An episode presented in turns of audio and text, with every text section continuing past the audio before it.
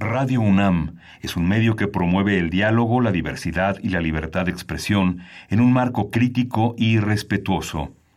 Los comentarios expresados a lo largo de su programación reflejan la opinión de quien los emite, mas no de la radiodifusora.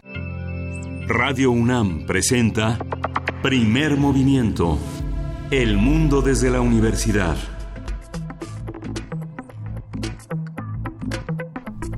Hola, buenos días. Hoy es lunes 17 de febrero y son casi las 7.05 de la mañana aquí en la Ciudad de México, en la cabina de Radio UNAM en primer movimiento. Estamos Berenice Camacho. Buenos días. Muy buenos días, Miguel Ángel Quemain. Así es, aquí nos encontramos iniciando la semana en este lunes 17. Pues bueno, le damos la bienvenida también a quienes nos sintonizan en la Radio Universidad allá en Chihuahua, en el 105.3, el 106.9 y el 105.7. Estaremos con ustedes en la siguiente hora, de 6 a 7 hora de Chihuahua, de 7 a 8 hora de la Ciudad de México. Y bien, pues eh, iniciamos con, tendremos un día eh, pues intenso, lleno de, eh, de, información, de reflexiones, de distintos temas. Y pues yo creo que tendríamos que iniciar con lo complejo que fue este fin de semana, Miguel Ángel. Después de, bueno, después de la, la, noticia, terrible noticia la semana pasada de este, del feminicidio de Ingrid Escamilla, pues se han sucedido una serie de reacciones, de eventos complicados para la sociedad, desde las imágenes filtradas y publicadas en algunos medios hasta hasta el decálogo, el decálogo del presidente Andrés Manuel López Obrador sobre la violencia de género, ¿no? Este vimos el viernes a varias jóvenes protestando, quemando los camiones, algunos camiones del periódico La Prensa, ahí se congregaron, hicieron una parada ahí para pues exigir eh, pues lo que se debe exigir, que es la ética hacia los medios de comunicación eh, que no incurran en estas filtraciones, que no publiquen este material sensible. Y pues bueno, de hecho nosotros tuvimos una conversación aquí el viernes, en la mesa del viernes, sobre precisamente la ética periodística, la filtración de las imágenes. Y pues eh, ya son y es que ya son años eh, de este tipo de imágenes en estas portadas en este particular tipo de medios de comunicación. Pero ahorita yo no recuerdo eh, en este momento un un tipo de expresión de, de, rechazo así colectivo de esta manera manifestándose afuera de la prensa como lo vimos el viernes y pues eh, de nuevo hubo pues sí condena para las, las jóvenes por este tipo de protesta. Quemaron estos camiones de la prensa. Eh, y yo creo, considero, y es mi opinión personal, pues que este panorama no va a cambiar hasta que no nos indigne más la violencia que se cierne sobre las mujeres, la violencia feminicida, eh, que, que, pues unos camiones, unas bardas, unos monumentos intervenidos, ¿no? Eh, y pues bueno, ya después, por si esto no fuera suficiente, pues el presidente trae su propio enredo con el tema, eh, luego de que varias declaraciones, dio varias declaraciones en mi consideración pues torpes por lo menos por decirlo menos donde se pone se pone de entrada a él como protagonista y también a su proyecto cuando se le cuestiona sobre la emergencia por feminicidios pues él responde que eh, lo que quieren es golpetear digamos a, su proyecto y a su persona eh, como presidente. Y pues bueno sacó este decálogo eh, caray que, que pues es complicado de, de definir eh, en el punto número uno, de nuevo, habla de él, de su postura contra la violencia, no hace una distinción hacia la violencia feminicida en específico, ¿no? No, este, tampoco nos dice nada, por ejemplo, sobre cuestiones importantes que sí están en la discusión en el tema del feminicidio, como homologar el tipo penal en los distintos estados de la República. Ya sabemos que eso corresponde a los estados, ¿no? Este, no, no a la federación, pero bueno, no hace, no se ve o no se asoma esa, ese entendimiento, un entendimiento tal vez más profundo, incluso más técnico sobre el tema de los feminicidios, ¿no? Entonces, bueno, ahí está eh, este fin de semana complicado y siguen siguen los temas de violencia de género ¿no? sí sí desgraciadamente yo creo que la, la, protagonista más equilibrada fue Nayeli Ramírez que cuando se le cuestionó sobre el uso de la fuerza en el eh, en el tema de los extinguidores dijo bueno este hay, que evaluarlo con serenidad creo que hubo un, un, uso excesivo de extinguidores no no dejó de, de tener humor pero tampoco la comisión Nacional de Derechos Humanos dejó de acompañar a las mujeres en, protesta, en protesta eh, creando matices. Yo creo que la postura de la ombudsman capitalina es eh, una postura contraria a la del presidente, una postura certera, equilibrada, lúcida, de acompañamiento más que de adjetivos y de juicios.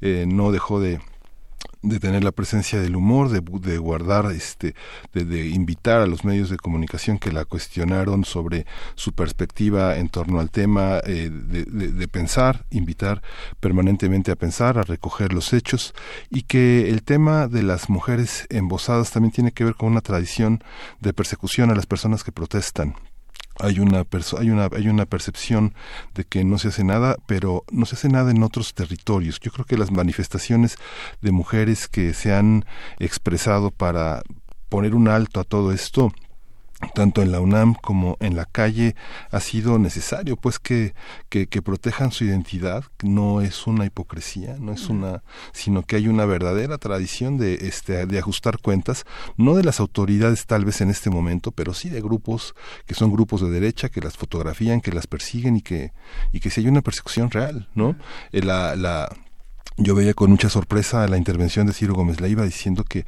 qué hubiera pasado si, si, era una decisión editorial de la prensa publicar esas fotos. Yo creo que estos contextos, en las declaraciones también del director de la prensa que se esforzaban por dar a conocer una noticia de trascendencia nacional, me parece por lo menos cínico, ¿no? Me parece como hay una hay una visión que no tiene que ver con la libertad de expresión. Yo creo que este, hay que revisar las declaraciones de, Nayeli Ramírez y, poner un alto a esta manera de, de, de revictimizar a, las, a las personas que han caído en esta desgracia, de ser asesinadas, sus familiares, sus amigos, todos, los, todos somos sus amigos, todos somos sus familiares en ese sentido, porque es una brutalidad permanente todos los días. Parece una guerra en este momento, ¿no?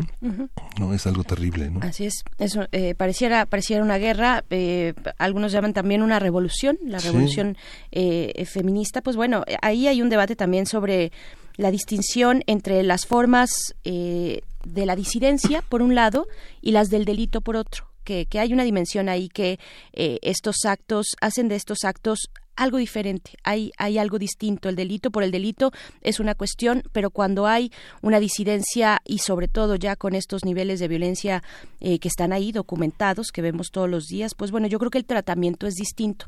No significa eh, darle la vuelta necesariamente, sino que hay un tratamiento distinto y tenemos que observarlo de esa manera, de manera distinta, no como se observa al delito por el delito, Así es que, bueno, también eh, hay una justicia, o más bien eh, la, justicia está ausente, eh, la, impunidad también, los niveles están altísimos, en fin, es toda una cuestión que daremos seguimiento.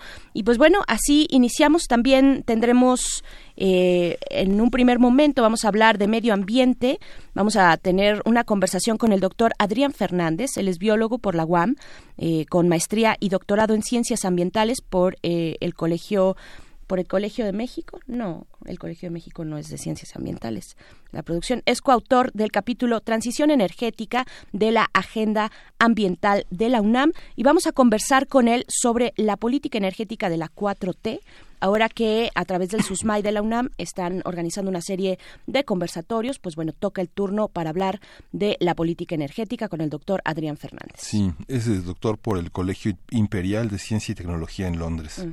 Eh, vamos a tener también las singularidades tecnológicas y TICs, que es la nueva sección que hemos ya inaugurado hace en tres entregas eh, de ciencia y tecnología. Hoy el tema es la ciberseguridad en México y le toca el turno al periodista y director general de Canal Stay, Aquiles Cantarel. Y también para nuestra nota del día hablaremos sobre el caso de Emilio Lozoya. Vamos a conversar con Ignacio Rodríguez Reina, él es periodista, eh, asociado fundador de Quinto Elemento Lab, autor de la investigación sobre Altos Hornos y Odebrecht, y también con Alejandra Shanik, que también es periodista e integrante de igual manera de Quinto Elemento Lab y que llevó ella particularmente junto con su equipo una investigación importante sobre Emilio Lozoya y otros personajes que están en ese circuito de presunta corrupción. Sí, para la poesía necesaria este lunes 17 de febrero, pues ya todo está en manos de Berenice Camacho. Así es, todo listo. Y para nuestra mesa del día hablaremos de la reforma al Poder Judicial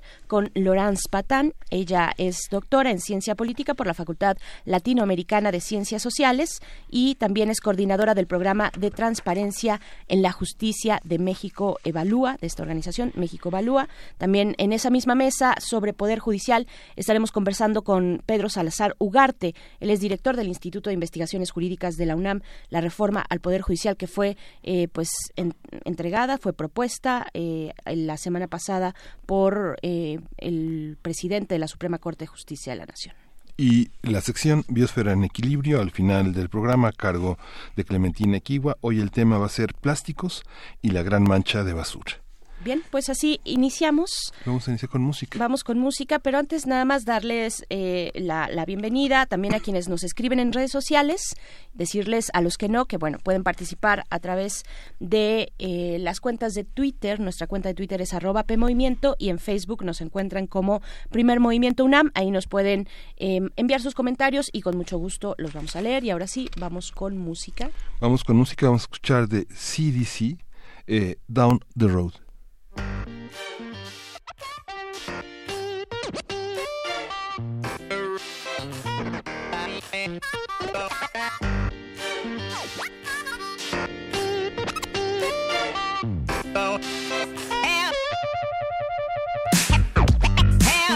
Place to go. Have no place to go. Darling, have no place to go. Go.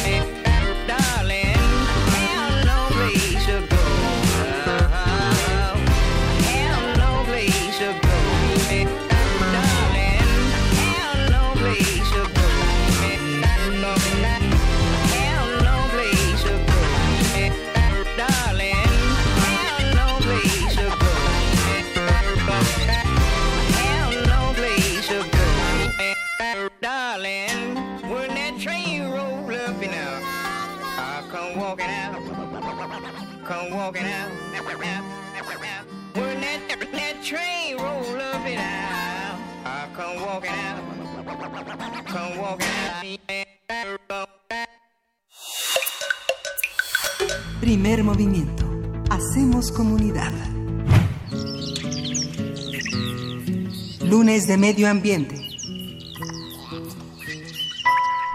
El mes pasado, Rocío Nales, secretaria de Energía, encabezó la elaboración y posterior publicación del Programa Especial de Transición Energética 2019-2024, que tiene como principal objetivo alcanzar la meta de que el 35% de la electricidad del país sea generado a través de fuentes limpias. La funcionaria aseguró que México cuenta con la infraestructura para producir el 30% de electricidad. El gobierno federal espera que el 5% restante sea generado gracias a las plantas hidroeléctricas, la optimización de Laguna Verde y el impulso a las energías renovables. Sin embargo, organizaciones defensoras del medio ambiente y especialistas han cuestionado la política energética del presidente Andrés Manuel López Obrador, pues señalan que prioriza a los combustibles fósiles sobre la generación de energía renovable. De acuerdo con datos del Atlas Global del Carbono, México emitió 477 megatoneladas de dióxido de carbono en el año 2018, es decir, nuestro país es el líder en estas emisiones en América Latina. A partir de los conversatorios, a un año de la cuarta transformación en donde, en donde estamos, que organiza el SUSMAI UNAM, vamos a profundizar en la política energética que ha puesto en marcha este gobierno y de los señalamientos desde la agenda ambiental. Nos acompaña el doctor Adrián Fernández, él es biólogo por la UAM, tiene maestría y doctorado en ciencias ambientales por el Colegio Imperial de Ciencia y Tecnología en Londres y es director ejecutivo de la Fundación Iniciativa Climática de México y asesor de la Secretaría de Desarrollo Institucional de la UNAM. Es coautor del capítulo de transición energética de la agenda ambiental de la UNAM. Buenos días, Adrián eh, Fernández. Muchas gracias por estar con nosotros de nuevo. Gracias. ¿Qué tal, Miguel Ángel Berenice? Buenos días, un gusto estar con ustedes. Gracias, al contrario. Buenos días, doctor Adrián Fernández. Pues bueno, ¿cómo discutir la política energética en torno a la propuesta pues de este nuevo gobierno desde, desde la cuestión ambiental, sobre todo? Tenemos ahí emparejado el tema de, del desarrollo de distintos eh, pues proyectos, los, los grandes proyectos que ha eh, propuesto este gobierno. ¿Cómo entrarle desde la cuestión ambiental a su lectura? Eh, bueno, precisamente este foro que empieza el día de mañana, todo este día de discusión sobre cómo han sido las políticas en materia energética de la 4T, eh, es un foro que pretende mirar de manera muy objetiva, totalmente fuera de cualquier elemento político, subjetivo, etcétera, simplemente eh, hacerse esta pregunta que ustedes eh, plantean. Eh, cómo va eh, avanzando o no avanzando eh, la nueva administración, en este caso una materia importantísima que es el de la transición energética. ¿Y por qué señalo que es una materia como tal? Porque el mundo se está moviendo, está cambiando, hay una este sentido de transición, es que hay un cambio que por cierto es muy acelerado, en que consiste básicamente en que el mundo se quiere mover con mucha rapidez a alejarse del uso de combustibles fósiles, aumentar rápidamente el uso de las energías renovables que no producen contaminación que afecta a la salud, ni tampoco dióxido de carbono que está calentando el planeta. Y además, una cosa importantísima que vamos a retomar en un momento más, pero es que ahora está totalmente alineada lo que es la racionalidad ambiental y climática, que es esta tendencia que describí, con la racionalidad económica. Es mucho más barato para los países, especialmente para México, somos privilegiados, generar electricidad con energías renovables. Es mucho más barato que generar electricidad en plantas que utilizan combustibles fósiles, ya sea carbón, ya sea combustóleo o incluso gas natural, que si bien es menos contaminante que el carbón y el combustóleo, eh, produce una gran cantidad de dióxido de carbono y es más caro que las energías renovables. Entonces, esto es lo que se, se va a evaluar el día de mañana y yo puedo adelantar que desafortunadamente, aunque vemos en algunos documentos algunos elementos discursivos, conceptuales que parecerían señalar que se entiende cuál es la dirección que se debe tomar, que hablan de sustentabilidad, que hablan que van a incrementar las energías renovables, los hechos desafortunadamente eh, van apuntando en otra dirección. Las políticas que se vienen implementando en, en la práctica van totalmente en otra dirección. Esta política que va en otra dirección se refiere al uso de combustibles fósiles, eh, sobre todo eh, a, partir de la inversión en, eh, este, en empresas que ampliarán la, el, alcance de Pemex, ¿no es así? Sí, Miguel Ángel, son varios elementos y para que nuestro auditorio, digamos, se quede con ideas muy concretas y que no es nomás una, una opinión, ¿verdad? Como subjetiva como la, la tenemos todos quizá, Mira, eh, les doy dos o tres elementos muy concretos. Eh, primero del lado de electricidad y luego comento del lado de eh, petróleo, de combustibles. En la parte de electricidad, la primera cosa que hizo la Secretaría de Energía fue cancelar las subastas de largo plazo que se venían realizando para eh, hacer llamados a que inversionistas, tanto nacionales como internacionales, pudieran entrar a concursar, ofertarle a Comisión Federal de Electricidad ciertos volúmenes de electricidad a la cual se van a comprometer a suministrar durante un cierto número de años y lo que se subasta es a qué precio, ¿no? A qué precio es que eh, se ofertan estos eh, este suministro. Y bueno, los resultados de las tres subastas que sí se llevaron a cabo entre el 2016 y 17, lo que arrojaron son precios récord bajos y bueno, récord es a, nivel mundial de eh, posibilidades de generar electricidad con energía eólica y con energía solar en precios que eran eh, menos de la mitad del precio que eh, nos cuesta o que le cuesta, por cierto, a la Comisión Federal de Electricidad cuando ellos generan esta energía. El costo promedio de la Comisión Federal de Electricidad en su planta, así se conoce, ¿no? Su, su, planta o su parque de instalaciones de diferente tipo con las que genera electricidad, el costo promedio de ellos anda arriba de, de 100 dólares por megawatt hora. Eh, ¿Esto qué significa? Digo, en términos eh, absolutos no importa tanto, pero si lo ponemos en términos relativos, eh, los que ganaron la primera subasta ganaron con precios de alrededor de 50 dólares por megawatt hora. Este, eh, los que ganaron la segunda ya había bajado por ahí de 35 y ya en la última está abajo de 30 dólares. Entonces, por eso les decía que hoy generar con energía eólica o solar cuesta mucho menos que con gas y eso que tenemos acceso al gas más barato del mundo. Ahora bien, hay un par de eh, eh, ingredientes, un par de argumentos. La Comisión Federal y CENER han estado eh, mencionando, manejando para tratar de justificar que cancelaron esta subasta. Eh, y ellos dicen, no están pagando los inversionistas privados por el uso de la red eléctrica. Bueno, muy sencillo, que se ponga con transparencia cuáles son los costos adecuados por usar la red y yo les puedo asegurar que aún incrementando esas tarifas que se cargue a los generadores privados de electricidad por usar la red, van a seguir siendo competitivas. Segundo elemento nada más de, los argumentos de, de la CENER y Comisión Federal. Dicen equivocadamente, yo quiero pensar que es por ignorancia y no por, por otra razón premeditada. Dicen que por cada instalación o por cada megawatt, por así decirlo, que se produce con energía eh, renovable, especialmente eólica y solar, las cuales sí son variables, esto es, no siempre sobre el viento todo el tiempo en el mismo lugar, eh, la energía solar sabemos que en la noche no se genera, son energías variables, pero en el mundo lo que se está haciendo es optimizar el manejo de o con la combinación de las energías renovables con energías fósiles, pero de ninguna manera, y hay que subrayarlo, es necesario construir una planta de generación nueva con energía fósil para estar respaldando o esperando los momentos en que la generación eólica o solar nos está dando. Eso no es cierto. De este tema les doy un ejemplo rapidísimo. Miren, la India es quizá el país más espectacular del mundo en cuanto a promoción de energías renovables, sobre todo si consideramos el contexto de un país pues no está totalmente desarrollado y tiene grandes desafíos de pobreza. Cientos de millones en la India todavía desafortunadamente están en una situación de pobreza. Bueno, la India está por llegar en un par de años a un nivel de instalación de energía eólica y solar de 160 gigawatts dirá el auditor, ¿y eso qué? ¿Qué tanto son 160 gigawatts de capacidad?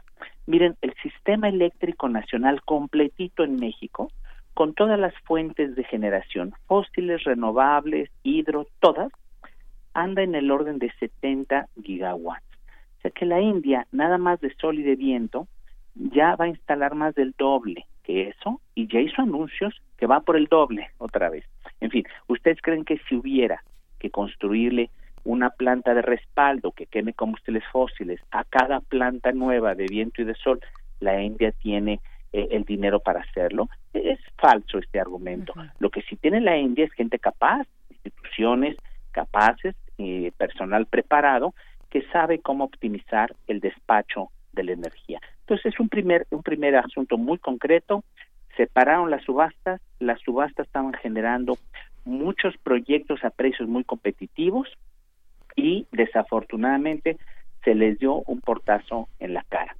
Este, esto se tendría que corregir porque eh, aunque el programa este especial que ustedes mencionan dice que se va a cumplir con la meta del 35% de energías limpias al 2024, la verdad es que no vamos a alcanzar esa meta de ninguna manera, porque ya nos atrasamos más de un año en no tener subastas de gran eh, escala claro. Eh, doctor Adrián Fernández, ¿qué tan, ¿qué tan complejo y qué tan costosa es la transición energética que hacia donde deberíamos dirigirnos de fósiles a renovables, eh, generar energías? Eh, esto nos comenta usted, bueno, es más barato generar este tipo de energías, pero ¿qué hay del momento previo, que es la transición de dejar de usar las energías que hasta ahora estamos utilizando, el carbón, el, el petróleo, los combustibles fósiles? Eh, para, para pasar a otro tipo de energía. Se ha dicho que México tiene una gran potencia, por ejemplo, en energía solar o, energía eólica, pero ¿cómo hacemos la transición? Eh, sí, es, es muy buena pregunta. Hay que poner atención a varias cosas. Primero, en esta la transición, eh, un comentario con respecto a los costos. Bueno, yo decía que afortunadamente a México le toca o le tocaría ahora abrazar esa transición aceleradamente en un momento donde, eh, lo he dicho, estas energías son más baratas que las energías fósiles. No siempre fue así, hace no mucho tiempo no fue así, y quiero rápidamente señalar el caso de tres países emblemáticos, Japón, Alemania y España, que hace más de 20 años invirtieron grandes cantidades de recursos, y hay que decirlo, y también de subsidios a las energías renovables, y con eso empezó a crecer muy rápidamente el uso de energía solar y eólica en estos países. Las tecnologías fueron mejorando, se creció, hubo una escala, ¿verdad? Una, una cuestión de, escala mayor y gracias a, entre otras cosas, a que países como Japón, Alemania y España hace 20 o 25 años apostaron por las renovables, cuando eran más caras, las subsidiaron, nos hicieron el favor a nosotros y a otros países que hoy las renovables están con un nivel de madurez tecnológico, una mayor eficiencia eh, de lo que tenían hace 20 años y sobre todo un mucho menor costo. ¿Cómo entrarle en México a la transición? Yo creo que hay que hacer varias cosas.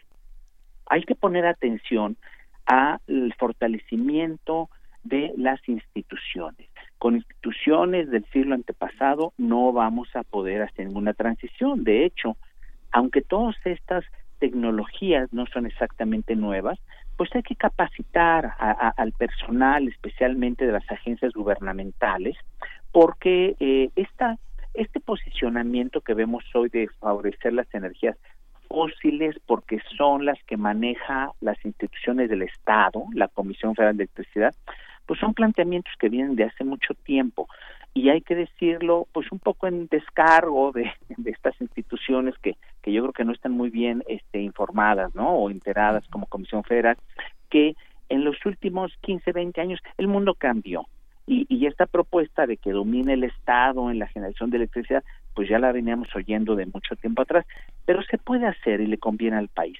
Un aspecto que hay que poner mucha atención, y sí quiero subrayarlo, es las energías renovables no deben introducirse a cualquier costa eh, o precio en el sentido de la parte social. Tenemos que ser muy cuidadosos en el país, revisar la gobernanza a nivel federal, estatal, local, que se hagan las consultas pertinentes, eh, que haya planteamientos absolutamente transparentes y justos a las comunidades locales que se les va a invitar a participar en proyectos, si, alguna, eh, si en algún lugar hay un gran potencial de energía eh, e-, eólica o solar, pero las comunidades no quieren o las compañías interesadas no hacen planteamientos justos, transparentes, que, que, que compartan clara y justamente los beneficios de esto, de ninguna manera se deben impulsar los proyectos. Aquí lo quiero subrayar porque no porque sean buenas para el ambiente y para el cambio climático, simplemente alguien eh, pudiera proponer eh, avasallar a las comunidades y decir esto es bueno para el país. No, e, e, eso no debe ser así y se tiene que terminar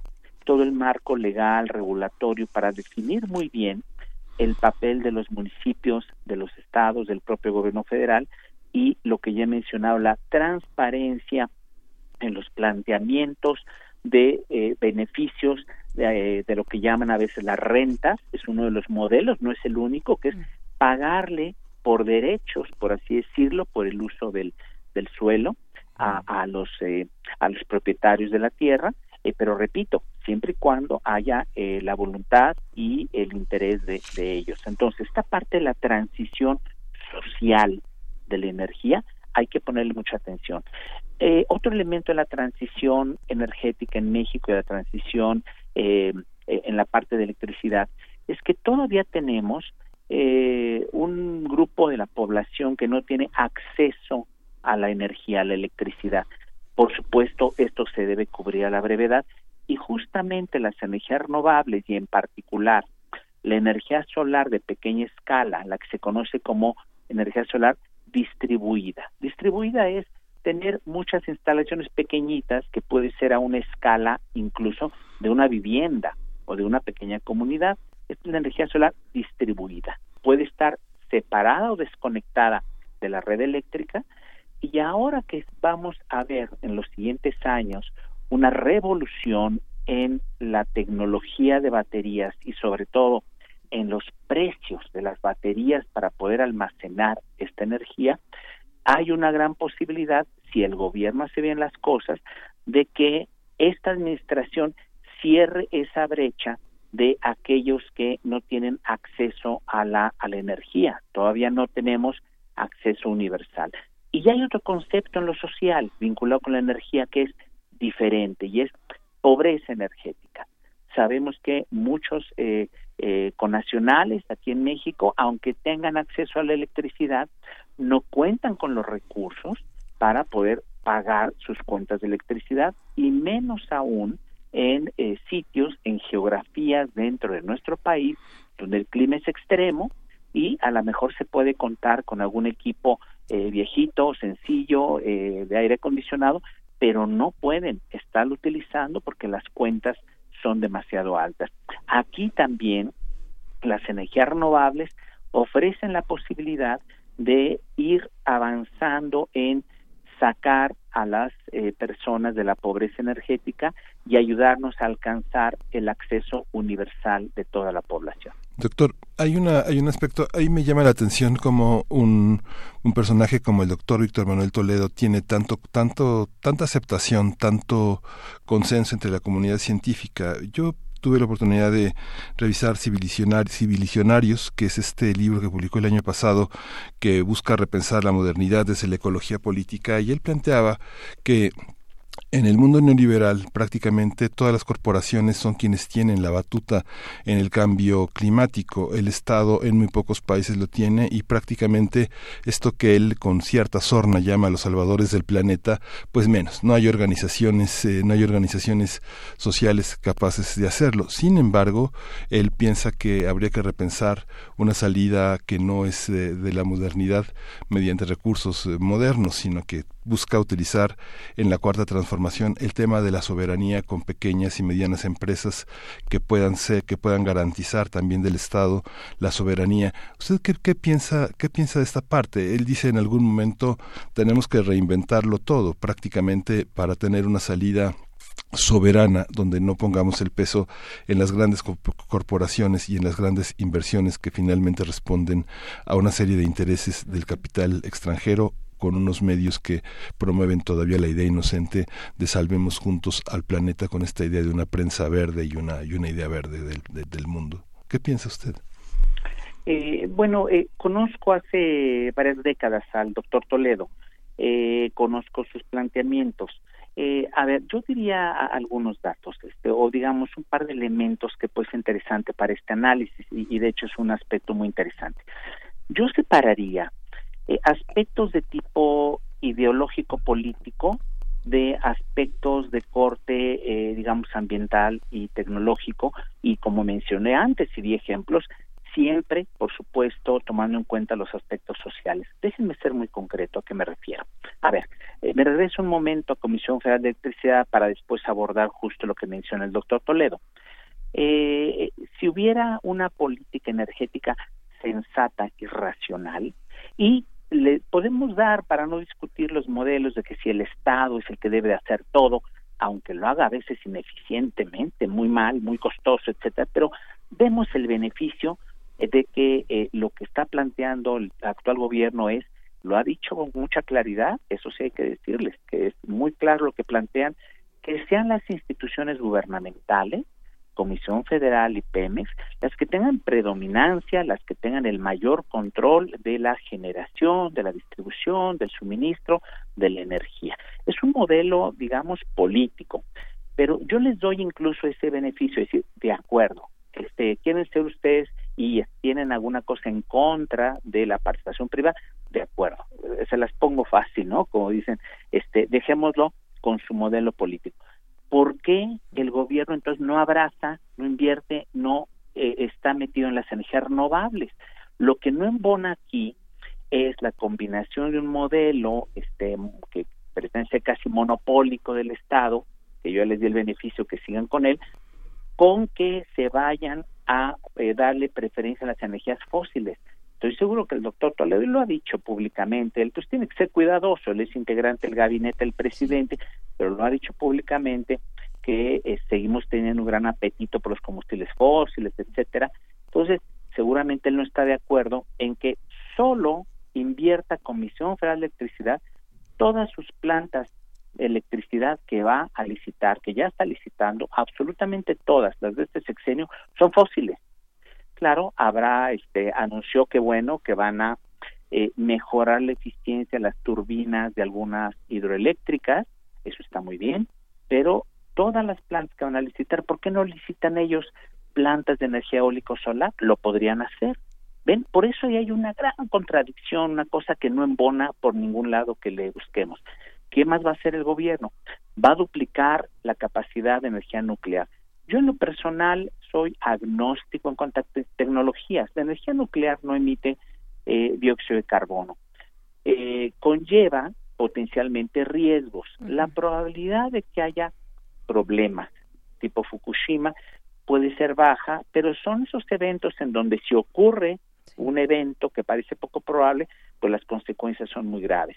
Entonces, eh, hacer energía nuclear bien hecha cuesta por lo menos el triple o el cuádruple que utilizar renovables. Entonces, si queremos tener energía realmente limpia, hay modalidades mucho más baratas que lo que el gobierno está planteando, que es duplicar Laguna Verde. Y ya dije que yo no tengo una en contra en lo personal de la parte nuclear, pero nos va a costar cuatro veces más.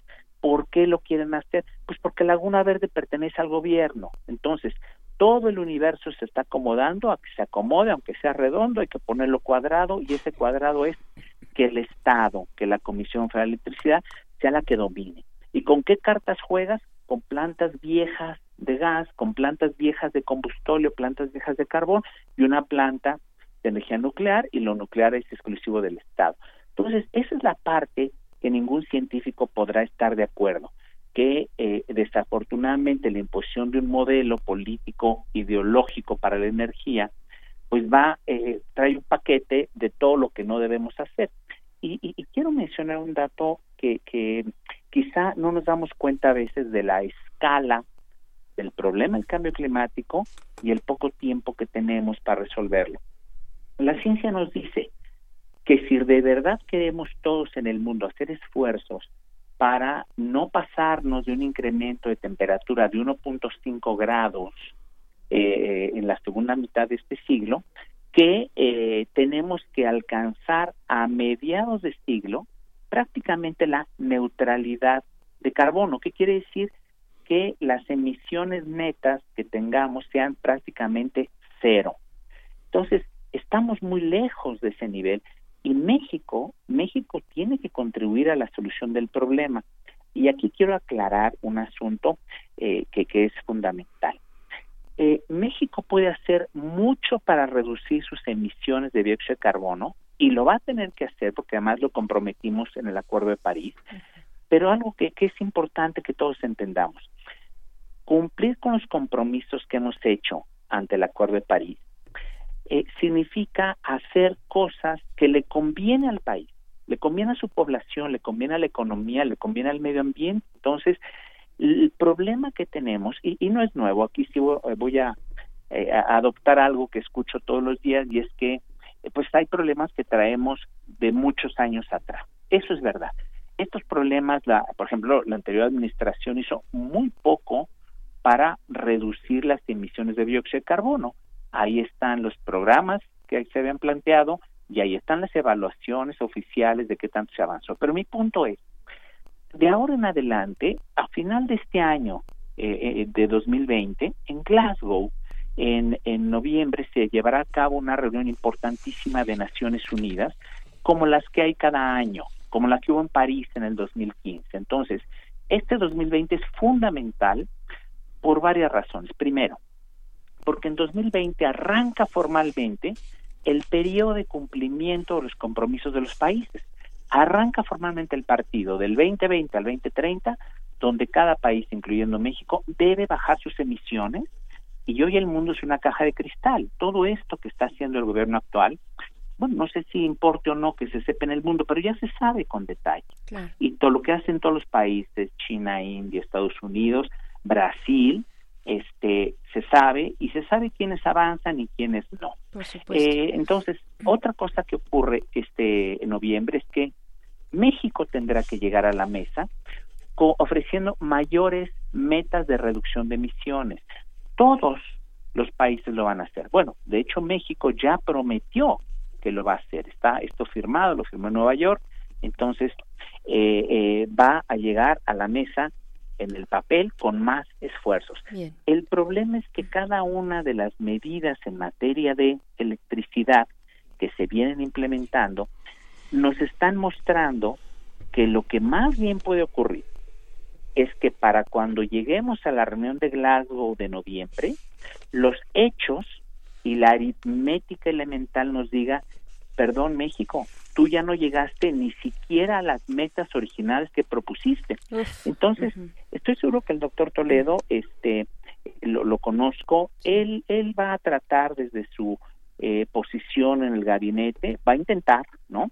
Eh, convencer, educar a algunos otros eh, colegas en el gabinete, al sector energía, eh, ojalá que, que, que, tenga él este posibilidad de influir para que cambien las cosas porque más allá de que hagamos un papel pues muy poco este adecuado a nivel internacional que, que a mí sí me, preocuparía lo importante es que estamos perdiendo oportunidades que al país le convienen. Así es. Bueno pues pues, doctor Adrián Fernández, se nos ha acabado el tiempo, se nos fue muy rápido porque hay mucho de qué hablar, pero están estos conversatorios. El día de mañana, como ya nos comentaba, estará usted coordinando el conversatorio de política energética de la 4T a las 10 horas, a las 10 de la mañana. Esto en el Instituto de Investigaciones Sociales de la UNAM. Eh, pues estaremos muy pendientes de lo que está ocurriendo en estos conversatorios y volveremos después, más adelante, con otros temas. Gracias, doctor Adrián Fernández. Eh, un gusto siempre saludarlos, Berenice. Buen día. Miguel Ángel. Gracias, doctor. Muchas gracias. Vamos con música. Esto es de Dengue, Dengue, Dengue. La canción es Jarana y Tundete, que creo que estuvieron este fin de semana en el Festival de Baidora, Dengue, Dengue, Dengue, y por eso lo estamos escuchando. No, la producción los agarré en curva. Vamos con esto.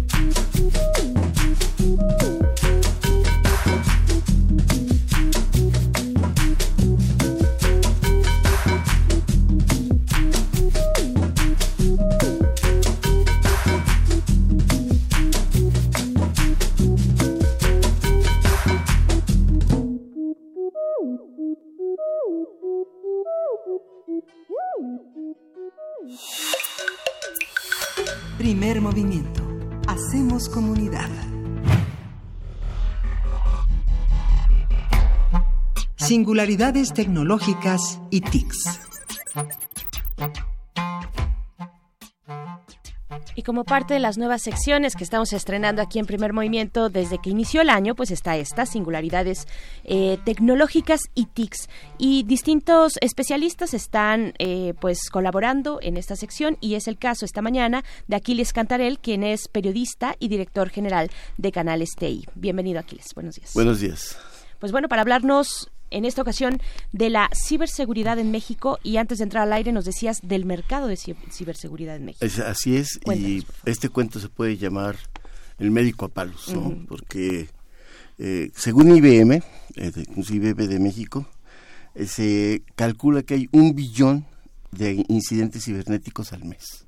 Un billón. imagínense el tamaño de ataques que sufre todo tipo de personas, todo tipo de empresas, todo tipo de instituciones al mes. Un billón. Eso nos habla de la necesidad inmensa que existe en el mercado de encontrar formas de defenderse ante eso. ¿no? Entonces eso nos coloca en una situación eh, bastante complicada porque el 71% de las empresas del país no encuentran quién les resuelve ese problema. Ese problema eh, que, pues no es endémico, sino que eh, es parte de la situación mundial y que además eh, tienen que estar compitiendo con otros países porque eh, si bien hace falta brazos o, mentes brillantes para resolver esto en nuestro país, las empresas de otros países se roban a los mexicanos para que vayan y resuelvan esas broncas en los otros países porque la situación es igual o peor en otras en otras en otros países entonces este cuento se podría llamar el médico a palos ¿no? recordemos que el médico Palos dice que me, han hecho médico a la fuerza, porque lo agarran a palos para que se haga pasar por médico, para facilitar una relación amorosa, ¿no? Aquí en este en este mundo de la, de la, de la informática, pues el, el, distribuidor, el vendedor de bienes y servicios informáticos se ve ante la, ante la disyuntiva de tener que entrarle de alguna u otra forma a la cuestión de la seguridad, ¿no? Y entonces de repente se, eh, se, está dando un fenómeno en el cual pues todo el mundo se está convirtiendo en experto en seguridad, pero no porque él quiera ser experto o porque sea parte de su negocio, sino porque la realidad lo está obligando a eso. Y por el otro lado, pues están las grandes corporaciones, ¿no? Cada, todas, todas las semanas nos encontramos con una empresa nueva que trae alguna solución. Una solución de hardware, una solución híbrida, una solución de software, una solución que puede ser trampas para simular redes y entonces atrapar a los hackers o poner dispositivos a la entrada y a las salidas de la, de la nube o poner el clásico antivirus con un montón de, de cosas ahí para que pueda detener más o menos ahí los ataques de los de los de los eh, hackers o de estos eh, esas personas que se dedican al crimen organizado, porque ellos también traen su juego, ¿no? Entonces, a veces la gente que se, especialista en eso, se especializa en esto, eh, pues no se dedica a resolver los problemas, sino a contar, a crearlos, ¿no? Se hacen parte de estos, de estos grupos para poder atacar y poder obtener beneficios eh, sustanciosos, ¿no? Y pues bueno, los bancos son los principales, eh, las principales víctimas, los principales objetivos, el gobierno es otro, obviamente nadie dice nada porque pues si tú tienes tus ahorros en un banco y resulta que ese banco cada mes le pegan o durante los últimos tres meses le han estado dando por todos lados, pues nunca lo va a decir porque pierdes la confianza en ellos, ¿no? Eh, por ahí hay una propuesta de que se, esto ya se acabe, que, la, que las empresas tengan la obligación de decir cuando son atacados. Y de hecho hay una hay un dicho en la industria, ¿no? O sea, si tú dices que no has sido atacado es que no te has dado cuenta, pero seguramente ya te ha atacado, ¿no? Porque por más seguridad que se ponga, por más eh, cosas que se hagan, incluso empresas como AMD ya sacaron un chip de la serie 9000 que trae una parte que es específicamente dedicada a la seguridad, o sea, seguridad por hardware, ¿no? Y por más seguridad que tú pongas, por más eh, eh, pongas una estructura, reglas y todo esto, el, el, la ingeniería social pues sigue siendo muy exitosa. O sea, ¿cuál es la, la, ingeniería social? Pues esta donde un jefe de una gran empresa, de una mediana empresa, de una pequeña empresa, o el jefe de familia, pone una serie de reglas para que uno no pueda convertirse en una entrada o una puerta para los, los atacantes, ¿no? Que es, pues, no bajar información indebida, no meterse en sitios que no son de confianza, no estar enviando eh, correos eh, de un lugar a otro eh, sin, sin filtrar, eh, no meter eh, USBs o memorias para poder bajar información o subir información. Y entonces a todo mundo le, le cuartan o le, le cierran las puertas para que solo se dedique a hacer lo que tiene que hacer, ¿no? Y no puede ver la televisión, no puede ver el fútbol por internet, no puede ver Netflix por internet de sus 15 minutos de descanso, ¿no? O a escondidas del jefe. Y entonces toda la empresa se convierte en un búnker en el cual hay un hay una puertecita de ratón, ¿no? Porque por ahí se meten los los malosos y pues esa puertita es el jefe, ¿no? Porque el jefe se, se, se, abstiene de esas reglas, dice, no, yo no. Yo soy el presidente, yo soy el, el, dueño, yo soy el que manda y yo no le entro a esto. Yo sí veo mi yo sí veo yo sí veo Netflix todos los días, a todas horas y por ahí entra ahí por ahí entran los ataques, ¿no? Entonces, pues es una carrera sin fin y es una carrera que aparentemente parece perdida, ¿no? Porque estamos hablando de un mercado de, en México nada más, según IDC, que es una empresa que se dedica al análisis del mercado y de los diferentes parámetros en el mismo, se habla de que para 2019 fue un mercado de cerca de 915 millones de dólares, que es pues bastante, ¿no? Y yo creo que incluso se queda chiquito. Yo calculo que el mercado mexicano debe de andar alrededor de 2.500 millones de dólares, ¿no? Y como te decía, hace cada semana hay un nuevo jugador, chiquitos, medianos, grandototes, japoneses. No hay leyes, no hay leyes que lo paren. ¿Eh? No hay leyes que lo paren. No, existen leyes que lo paren. Por más leyes que pongas, finalmente, eh, esto es como estamos. El problema grave es la red, ¿no? Estamos en una red, estamos en un, mundo global y te atacan desde Corea, desde Rusia, desde la tienda de la esquina y no hay manera de detener eso porque tendrías que tendrías que tendrías que coartar la, la libertad de navegación del usuario, ¿no? Entonces eh, es un problema que no se, no se, no hay forma de detenerlo, ¿no? ¿Y el usuario pequeño? El usuario pequeño, digamos, estamos a salvo los que No, no, los usuarios, ahora en la moda a partir del año pasado y lo que viene en el futuro es el usuario final también es, es, es producto de esta, de, estos ataques. Es más, ahora que se ha puesto de moda el gamer, la cuestión esta de los videojuegos, donde ya hay profesionales que ganan millones de dólares en, en un torneo, el secuestro de su información, el secuestro de los resultados de su juego, es un negocio jugosísimo mm. para estas personas, porque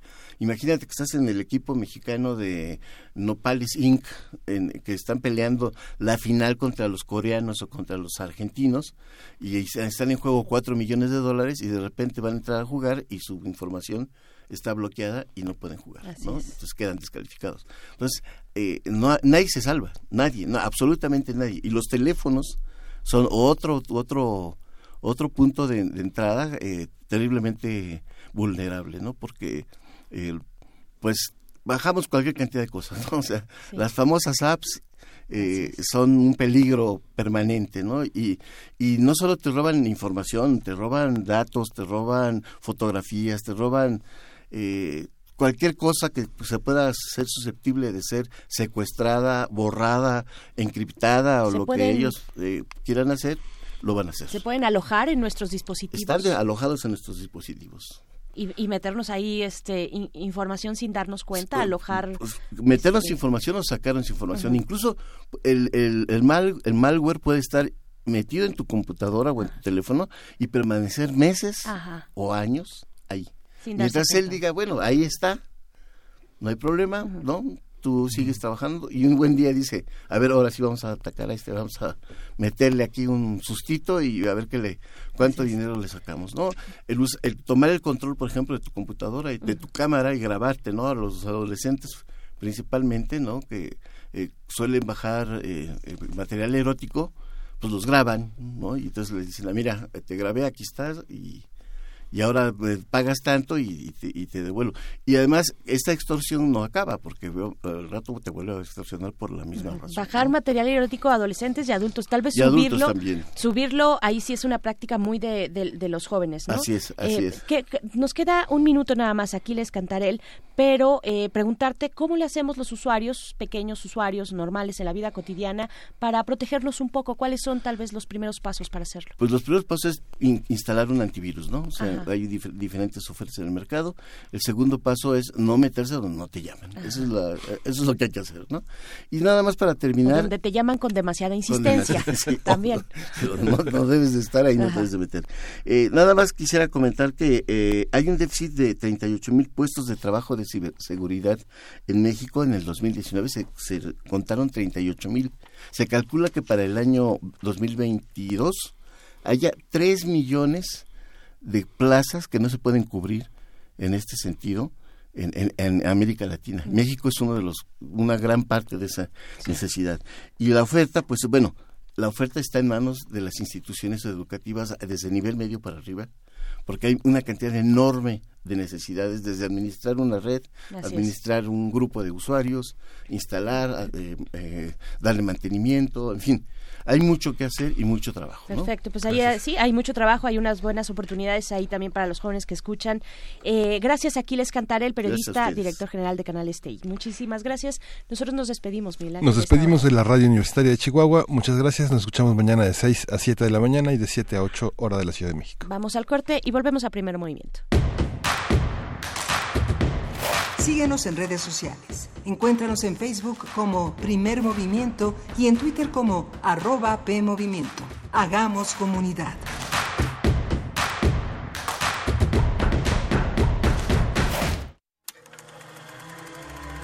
Desde Venecia, pasando por Cannes, hasta los premios Oscar, el cine iberoamericano está conquistando a los públicos más exigentes. Las películas más relevantes de todos los géneros y formatos, los grandes cineastas y también los actores están en Encuadre Iberoamericano. Una coproducción de TV UNAM y Canal 22 que conducen Fernanda Solórzano y Leonardo García Tsao. No te lo pierdas el primer viernes de cada mes a las 21 horas por la señal de TV UNAM. Síguenos también por tv.unam.mx y por nuestras redes sociales.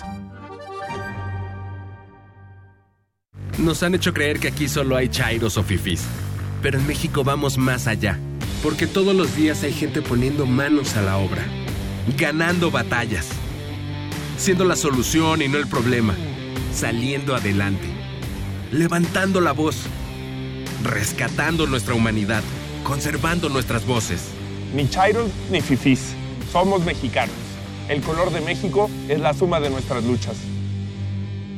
Movimiento Ciudadano. En la Secretaría de Marina te ofrecemos la oportunidad de prepararte en la Universidad Naval. Estudia una carrera de nivel licenciatura o técnico profesional en los establecimientos educativos navales ubicados a lo largo del país. En nuestros centros de educación podrás obtener una formación científica y tecnológica. Al inscribirte, recibirás más que educación integral de calidad, un proyecto de vida. Visita el sitio www.gov.mx diagonal Universidad Naval y conoce las opciones que tenemos para ti. Secretaría de Marina. Gobierno de México. Cada año, el Palacio de Minería recibe distintas casas editoriales, escritores, académicos, profesionales, lectores y espectadores para celebrar la cultura y uno de los tesoros más valiosos, el libro.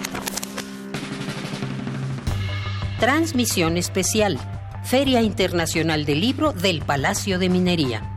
Síguenos en directo los viernes 21 y 28 de febrero, sábados 22 y 29 de febrero y domingos 23 de febrero y 1 de marzo. Para terminar, estaremos presentes en la clausura el lunes 2 de marzo. Todos los programas comenzarán a las 17 horas por el 96.1 de FM. Radio UNAM. Experiencia sonora. Coronavirus. Coronavirus. Coronavirus 2019 de Wuhan. Una epidemia de enfermedades respiratorias causada por un nuevo coronavirus ha llamado la atención de todo el mundo en las últimas semanas.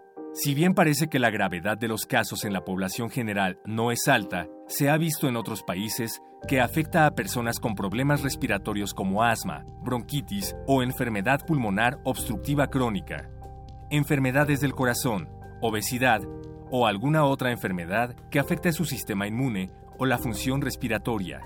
Al igual que muchas otras infecciones respiratorias como la influenza y el catarro común, el contagio del nuevo coronavirus es por el moco y la saliva que se eliminan al toser, estornudar, tocar o limpiar la nariz o la boca.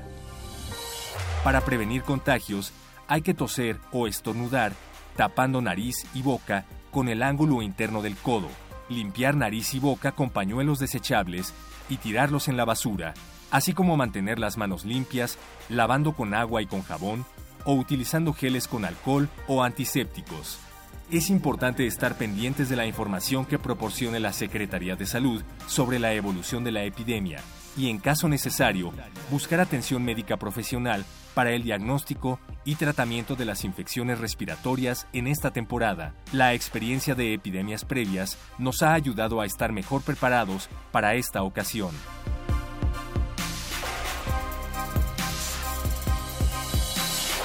Radio UNAM. Experiencia sonora.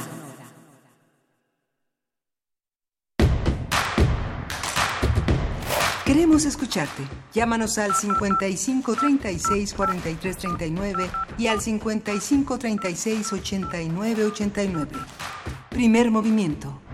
Hacemos comunidad. Ya volvimos, estamos aquí en primer movimiento. Son las ocho con cinco minutos de la mañana de este lunes. Iniciamos la semana. Eh, eh, esperamos acompañarles durante esta jornada del 17 de febrero.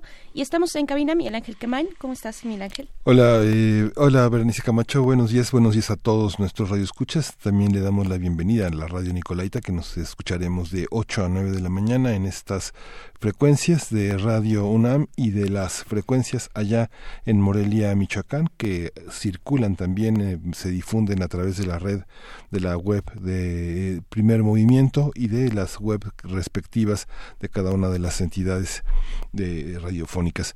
Pues tuvimos una hora muy interesante, estuvimos conversando con Adrián Fernández, él es biólogo por la UAM y tiene una maestría y doctorado en ciencias ambientales en Londres, en el Colegio Imperial de Ciencia y Tecnología. Fue un diálogo interesante donde uno de los protagonistas del gabinete eh, del gobierno federal, Víctor Manuel Toledo, expresa toda una serie de preocupaciones en torno a los cumplimientos de los acuerdos de, eh, de París, que justamente 2030 son, es la década en la que tendrán que presentar los diversos países el cumplimiento de esta agenda que tienen a India, China, a Estados Unidos y Brasil como protagonistas, en donde México tiene que tener un protagonismo muy importante y el compromiso de México es del 20 al 24 tener un 35% en la reducción de emisiones de, de OS, 43% para 2030, pero a todas luces que nos no se puede cumplir este compromiso porque hay un retraso y un acento en las políticas fósiles para producir energía tanto en la parte de movilidad como en la parte de, electricidad. Así es, así es. Pues veremos cómo cómo llegamos y con qué con qué resultados llegamos a esta reunión en Glasgow en noviembre de este año donde pues se tendrán que expresar que informar acerca de las metas de reducción de emisiones eh, por parte de los distintos países que firman este acuerdo de París, incluido el nuestro, pues bueno, eh, la verdad es que ya nos decía eh, precisamente el doctor Adrián Fernández que pues vamos con un retraso importante. ustedes pueden acercarse el día de mañana a las 10 de la mañana, ahí en el Instituto de Investigaciones Sociales de la UNAM, a este conversatorio que inicia precisamente con la política energética de la cuarta transformación de la 4, t. Y pues bueno, nos dicen por aquí en redes sociales acerca de este tema, dice Jair, eh, Jair Valdés, dice, si bien las energías renovables no son la solución y tendríamos que transitar todos y arrancar al mismo tiempo para ver cambios a partir de un siglo, lo cierto es que tampoco las energías fósiles tienen cabida en esta emergencia ambiental. Pues bueno, algunos de los comentarios que nos hacen también por acá nos dice Hernán García, interesante el tema, pero para construir consenso se tendría que discutir con un interlocutor acreditado de CENER, de la Secretaría de, eh, Energía, se, refiere supongo a la secretaria Rocío Nale. Eh, mientras tanto, el diálogo parece no existir. Pues, pues sí, eh, nosotros en algún momento cuando el doctor Toledo fue designado fue eh, para ocupar la secretaría la Semarnat pues se depositaron muchas esperanzas por la gran calidad del trabajo y compromiso del doctor Toledo pero al parecer no hay una comunicación, o es lo que eh, algunos expertos nos han dicho aquí cuando tocamos el tema, no hay una no hay comunicación entre las distintas secretarías con la Semarnat, ¿no? No hay un mm. hilo, digamos, un eje transversal donde Semarnat con los temas de medio ambiente pues sea eh, lleve lleve la conversación, la batuta o sea por lo menos un elemento importante en los planteamientos de las distintas secretarías, en el caso de energía, en fin, en otras, en Pemex, en la, eh, también la Comisión Federal de Electricidad. Así, así es como iniciamos y pues bueno, tenemos por delante, también estuvimos en, la hora pasada, hacia el final, hablando de la ciberseguridad en México. Y pues bueno, también nos, nos comentan algunas cosas aquí en, en Twitter, en nuestra cuenta de Twitter, arroba PMovimiento, dice Gabriel del Corral, si los iPhones tienen virus o robo de información. Pues sí, también ha ocurrido también ha ocurrido sobre todo en esta plataforma la nube la nube donde se depositan donde Apple tiene eh, pues el depósito de todos eh, el repositorio de, de, su información de la información de los usuarios pues hemos visto ya eh, algunos casos de hackeo de, de, información de imágenes. Tuvimos uno muy famoso hace ya algunos años de algunas actrices de Hollywood cuyas fotos fueron pues hackeadas desde esa nube. Y pues bueno sí por supuesto que puede pasar y pasa cada vez con más frecuencia antes eh, yo creo que ese mito ya ya ya cayó eh, ese mito de que los iPhones, bueno, el sistema operativo iOS eh, y, todo lo que tiene que ver con Apple, pues estaba blindado de alguna manera, pues ya no, ya no, ya no es de esa manera, ya no es así. Y pues bueno, tendremos por delante una conversión, una conversación interesante eh, en unos momentos más nuestra nota del día, Miguel Ángel. Sí, vamos a tener en nuestra nota del día el caso Lozoya, tratado por dos periodistas de investigación, dos editores y periodistas de una enorme importancia. Uno es Ignacio Rodríguez Reina, que es asociado fundador de Quinto Elemento Lab, autor de la investigación sobre altos hornos y Odebrecht, y Alejandra Chani, que ella es periodista integrante también de Quinto Elemento, y han trabajado desde hace mucho tiempo este tema que en realidad es una red. Tenemos protagonistas con nombres y apellidos, pero en realidad es una red sistemática de expolio y de corrupción al interior del gobierno. Vamos a tratar de desentrañar ese hilo conversando con ellos. Así es, esto ya en unos momentos más. Son las ocho con once y pues bueno, les invitamos a seguir compartiendo sus comentarios con nosotros en esta mañana en nuestras redes sociales, arroba PMovimiento, en Twitter estamos así y en Facebook nos encuentran como Primer Movimiento UNAM. Vamos a ir con música. Vamos a escuchar de Natural Sounds, Moonrock.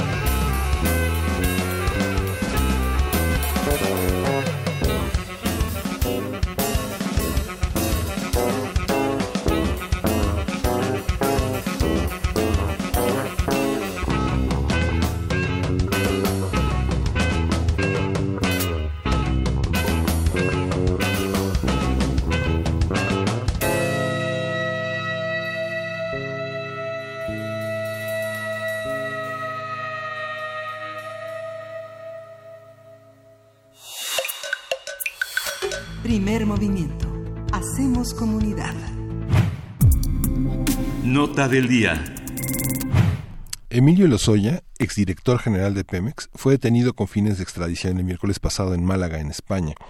La Fiscalía General de la República ha señalado al ex colaborador del expresidente Enrique Peña Nieto como autor material del lavado de dinero de sobornos millonarios que presuntamente operó entre 2009 y 2012 con la constructora brasileña Odebrecht. En agosto de 2017, el sitio Quinto Elemento Lab dio a conocer los testimonios de tres exdirectivos de Odebrecht que señalaron a Lozoya por haber recibido más de 10 millones de dólares a cambio de contratos en Pemex. Desde la clandestinidad, Lozoya respondió hace algunos meses a través de la prensa. El exfuncionario rechazó que haya recibido dinero alguno de empresas o personas. También dijo que las acusaciones son un ataque político cobarde y sin fundamentos contra él y su familia. Luego de la aprehensión del exdirector de Pemex en España, hablaremos de los detalles de la investigación periodística que ha documentado presuntos actos de corrupción en un entramado de exfuncionarios públicos de la administración anterior. Para ello nos acompañan en la línea Ignacio Rodríguez Reina, él es periodista asociado, eh, asociado fundador de Quinto Elemento Lab, autor de la investigación sobre Altos Hornos y Odebrecht. Te damos la bienvenida, Ignacio Rodríguez Reina. Muy buenos días. Gracias por eh, compartir estas reflexiones con nuestra audiencia esta mañana. Hola, ¿cómo están? Muy buenos días. Buenos días, Ignacio. Vamos a conversar también con Alejandra Shani, quien es periodista y integrante de Quinto Elemento Lab, pero vamos a, vamos a arrancar esta conversación contigo, Ignacio, si nos lo permites. Muchas gracias. Así es. Sí, gracias, buenos días. Alejandra estará en unos momentos más con nosotros. Ahorita eh, eh, estamos intentando contactarla, pero iniciamos contigo, Ignacio Rodríguez Reina. Cuéntanos, por favor, eh, un poco la generalidad de, de, este caso, de esta investigación que llevaron a cabo, que presentaron ustedes a través de Quinto Elemento Lab. Es, es complejo hablar de las redes de corrupción, de los distintos niveles que se ven involucrados. ¿Cómo, cómo dar un comentario de apertura para esto? Bueno, mira, son, son dos fases. Este, son dos casos en realidad de los que están basadas las acusaciones de la Fiscalía General y tiene que ver exactamente primero con por una parte con los presuntos sobornos de Odebrecht y también por la otra parte con presuntos sobornos que eh, que está involucrada Altos Hornos de México eh, y la venta de una empresa productora de fertilizantes que se llama agronitrogenados, okay. es decir, son dos casos.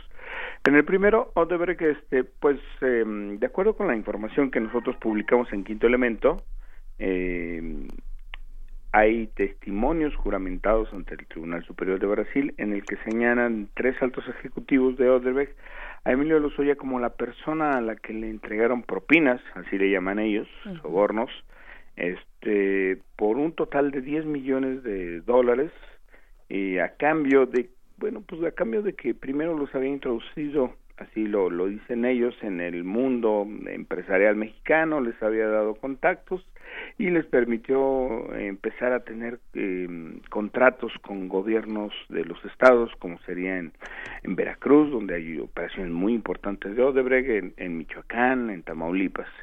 Eso por una parte. Eh, y también, bueno, señalan que hubo una recompensa también de forma de sobornos porque Emilio Lozoya fue la persona clave que les permitió obtener un contrato de aproximadamente un contrato inicial con Pemex de unos 115 millones de dólares eh, que se realizó para hacer una renovación de la refinería en Tula Hidalgo.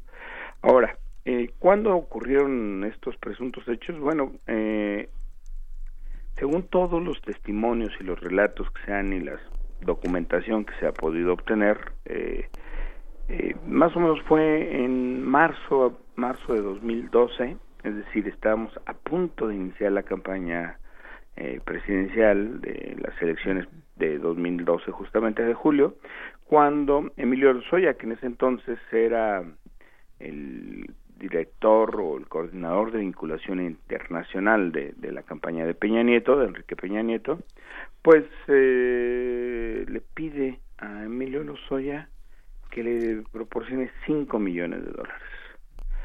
Pues de, los cuales no me dieron cuatro, aprobaron cuatro que le dieran y pues empezaron a dar entre marzo, entre abril y entre abril y, y junio de 2012 hubo transferencia de aproximadamente um, por 4 millones de dólares a cuentas que de empresas que de empresas offshore y de empresas que están tienen su sede en en paraísos fiscales eh, cuentas eh, que empresas que tienen sus también sus cuentas en, en otros países y ahí se les empezaron a depositar a, empresas que de acuerdo con los testimonios de los digamos de los eh, ex ejecutivos de Odebrecht que tuvieron contacto bueno pues ahí se depositaron las cuentas. Ese es un, un primer tramo y luego posteriormente ya cuando eh, Emilio Lozoya pues estaba eh, ya como director de Pemex se volvieron a acercar obtuvieron un contrato esto fue aproximadamente a partir de diciembre de 2013 y durante todo diciembre de 2013 y eh, 2014 hubo también otras transferencias mm, que totalizaron aproximadamente 6 millones de dólares y eso es lo que se habla. Cuando se habla de Odebrecht eso es de lo que estamos hablando. Una serie de sobornos que en total sumaron 10 millones de dólares claro eh, después de eso también eh, tuvimos, eh, o sea, ¿cuánto, ¿cuánta agua ha corrido en ese río, Ignacio Rodríguez Reina? Después de eso, hace dos años, ya se cumplen dos años de que Santiago Nieto, ahora titular de la UIF, era destituido de su cargo, sin una explicación pues concreta, aparente, fundamentada, pero que muchos apuntaban hacia precisamente este caso, ¿no? ¿Qué ha pasado? ¿Cómo, ¿Cómo ves la actuación de la Fiscalía, la investigación que está en curso, esta detención, esta aprehensión de Emilio Lozoya allá en, en España, en Málaga? Bueno, mira, la verdad es que este, pues se había supuestamente desde, desde el gobierno de Peña Nieto se, se decía que se estaba investigando y en realidad lo que se estaba haciendo era se hacía todo lo posible por no investigar. Obviamente no se iban a investigar a sí mismos. Hay que recordar eh, que uno de los últimos eh, eh, procuradores era mm, Elías Beltrán y bueno pues era parte del mismo grupo político de Enrique Peña Nieto, mm, este, el mismo Lozoya, Luis Videgaray, y pues difícilmente se iba a investigar. Y bueno, pues eh, en realidad había todos los elementos. Yo diría que la Fiscalía pues ha hecho un trabajo mínimo, o sea, mínimo mm, decente, porque mm, en realidad una gran parte de la investigación nos la hicieron los brasileños. Si los brasileños obtuvieron las declaraciones, los brasileños obtuvieron la documentación, los brasileños pusieron a disposición del anterior la entonces Procuraduría toda la información, pero pues la PGR la verdad es que no tenía mucho interés en tener esos papeles.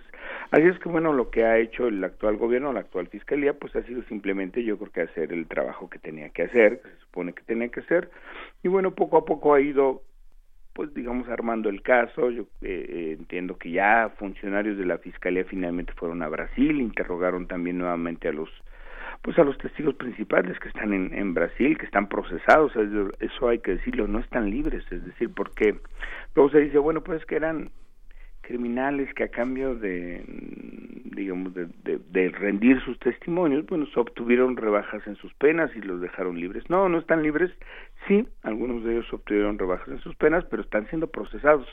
Bueno, la fiscalía fue, obtuvo, y es como ha ido armando el caso, este, yo creo que hoy, digamos, ese es el desafío que al final de cuentas un juez considera aquí en México que toda la información que ha ido recabando el, la Fiscalía General de la República, bueno, pues es suficientemente sólida como para que no ocurra lo que de repente ocurre con mucha frecuencia que hemos visto recientemente en un caso aquí en la Ciudad de México, pues se presenta al detenido, se presenta al juez y el juez lo libera. Entonces, aquí lo que hay que estar muy pendientes y hay que exigir a la Fiscalía pues que presente un caso lo más sólido posible como para que la información que sustente la detención pues no vaya a ser una información que la vayan a retrachar y vaya a estar eh, siendo liberado eh, sin que ello necesariamente implique que sea inocente, sino que simplemente la fiscalía no hizo un trabajo conforme este, pues conforme con todos los lineamientos jurídicos que habría que esperar. ¿Dónde estarían esos lados flacos de la investigación que está en curso? Mira, bueno, pues el abogado ha dicho que me comprueben que yo recibí al final el dinero. Esa es la parte final, porque mira, hasta ahora están documentadísimas las transferencias que nosotros mismos publicamos en Quinto Elemento Lab, eh, tanto Alejandra Shani como tu servidor. Está muy documentado que llegaron a esas empresas.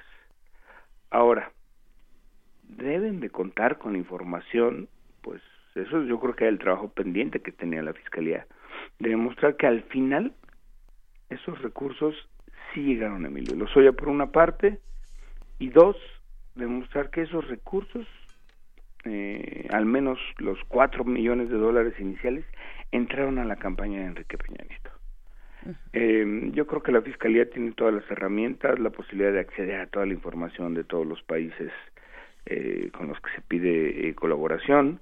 Así es que me parecería que esos son los dos elementos. Tendría que, que probar al final este tanto que el dinero entró a la campaña de Enrique Peña Nieto como que una parte del dinero también fue este eh, a, manos de Emilio Lozoya. Ahora, ha habido avances, se tiene conocimiento que algunas de las empresas a las que se les eh, reenvió el dinero, las empresas que estaban ubicadas en paraísos fiscales, bueno, eh, después de ahí se volvieron a hacer transferencias y en al menos en lo que sabemos, uno de los casos está documentado que fue a otra empresa en la que la beneficiaria es la hermana de Emilio Lozoya.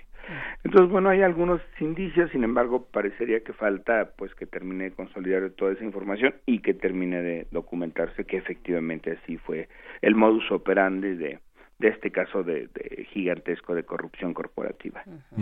Oye, Ignacio, esta, los cargos contra Emilio Lozoya son suficientes como para respaldar todos los eh, criterios que ideológicos que pesan sobre la corrupción del PRI. Si uno piensa en la en la en la vida de la familia Lozoya y del respaldo del PRI y de la red de, eh, de, corrupción que aparentemente respalda todo ese conjunto de relaciones, no sé, desde su padre, que bueno, formó parte del el grupo político de Carlos Salinas, eh, apodados los Toficos, todo este grupo de, de, gente que egresó del ITAM, que fue cobijado por De la Madrid y luego por Salinas, y que son enormemente poderosos. decían los Toficos porque decían que qué ricos, ¿no? Eran, eran los hombres muy ricos. Entonces, esto, ¿hay suficientes elementos como para que 10 millones de dólares e, e, efectivamente son propinas en relación a lo que eh, al espolio que ha sufrido el país son son propinas no en efecto yo creo que son cantidades eh, digamos relativamente pequeñas entre comillas pequeñas para justo eh, todo el proceso de saqueo de la nación. Pero sin embargo creo que son simbólicos. O sea Emilio Lozoya en efecto es parte del es integrante de ese grupo que durante décadas digamos, obtuvo el poder en el país, eh, de hecho que se trasladó de padres a hijos y, eh, y bueno, representaban, sí, a ese grupo que dominaba, que decidía, que se apropiaba, que hacía negocios, que se corrompía, que decidía, es decir, eh, los 10 millones de dólares en este caso me parece, eso es lo que conocemos, imagino que habrá muchísimos otros casos que, que aún no tenemos conocimiento, pero sí me parece que es suficientemente simbólico porque representa por primera vez, al menos lo que tenemos yo creo que en décadas, el intento, mm, digamos, de, de hacer, de procesar ante la justicia a un integrante, yo diría, este, puro de ese grupo que que sacó al país y que dominó este, la economía, la política, los negocios, los buenos y los malos negocios, y que sin embargo, bueno, pues la cantidad podría no representar un gran este monto, pero eh, creo que política y simbólicamente han pegado exactamente en un representante que es digno, digno ejemplo de, de este grupo del que estamos hablando. Pero es un entramado muy, muy complejo, eh, Ignacio Rodríguez Reina, eh, donde hay otros personajes igualmente importantes y puros, como les dices, eh, de, de, este grupo de poder se, con, tal cual está planteada la investigación, como está elaborada esta acusación, podremos ver, eh, ¿crees que se puedan ver impactos, eh, consecuencias hacia otros actores eh, involucrados? Por supuesto, el mismo Enrique Peña Nieto, cuando hablamos de que presuntamente parte de estas de, estas propinas se pudieron emplear en, durante la campaña de Enrique Peña Nieto a la presidencia en 2012, principios de 2012, cuando eh, Lozoya era coordinaba precisamente la parte internacional de, de la campaña. ¿Tú crees que se puedan ver impactos hacia otros personajes de esa Pues mira, todo depende realmente de cómo lo vaya a plantear la fiscalía, ¿no? Eh, a ver, el abogado de, de, Emilio Lozoya, digo, ha estado, digamos, un poco como amagando, ¿no? Con que dirán algo. La verdad es que no lo sé, no sé si vaya a ocurrir, si van a finalmente este dar testimonio de a quién este él lo ha dicho, no se mandaba solo, claro que no se mandaba solo, pero este pues habría que ver si la fiscalía está pensando en, en, digamos un poco de alguna manera en extender la investigación. Yo creo que ese es un poco el, el asunto. Si la fiscalía va a contentarse con decir, bueno, aquí está Emilio Lozoya, lo detuvimos, lo procesamos y estamos documentando, sin extender verdaderamente la investigación a todas las ramificaciones que tendría que tener, porque hay que recordar que Luis Videgaray también era secretario de Hacienda cuando era presidente del Consejo de Administración de Pemex y obviamente eh, estaba por encima de, de, Emilio Lozoya. O la otra persona, es que solamente hay dos personas que estaban por encima de, de, Emilio Lozoya y la otra pues era el presidente de la República, Enrique Peña Nieto, es decir, si hubo una participación, este, digamos, no individual, no es que haya alguien en lo individual se corrompió y entró en tratos ilícitos y aceptó los sobornos a cambio de contratos, sino que fue en realidad parte de la estructura, es una estructura enraizada de poder y de corrupción, bueno, pues si es, si es eso, entonces necesariamente de una u otra manera Enrique Peña Nieto y Luis de Garay, por mencionar a dos de los ejemplos más más visibles, más claros, tendrían que estar siendo investigados. Ahí la duda es, ¿lo va a hacer la Fiscalía? Mm, ¿Tiene los elementos como para hacerlo? Emilio Lozoya va a acceder a testificar y decir, en efecto, a mí Enrique Peña Nieto me dijo que tal y tal y tal, o Luis Videgaray sabía que ese dinero venía, provenía de corrupción, este, pues eh, esa es una de las dudas que habría que yo con lo que eh, finalmente si se concede la extradición, porque hay que decirlo, estamos en proceso y un juez podría decir que sí o no o negar la, la, extradición, pero suponiendo que, que se concede y es juzgado aquí en México, bueno, yo creo que ese es el gran tema, o sea, ¿cómo se va a juzgar? ¿Lo van a juzgar individualmente o va a ser como una especie de, de, juicio a todo lo que Emilio Rosario representaba y a este esquema de corrupción estructural.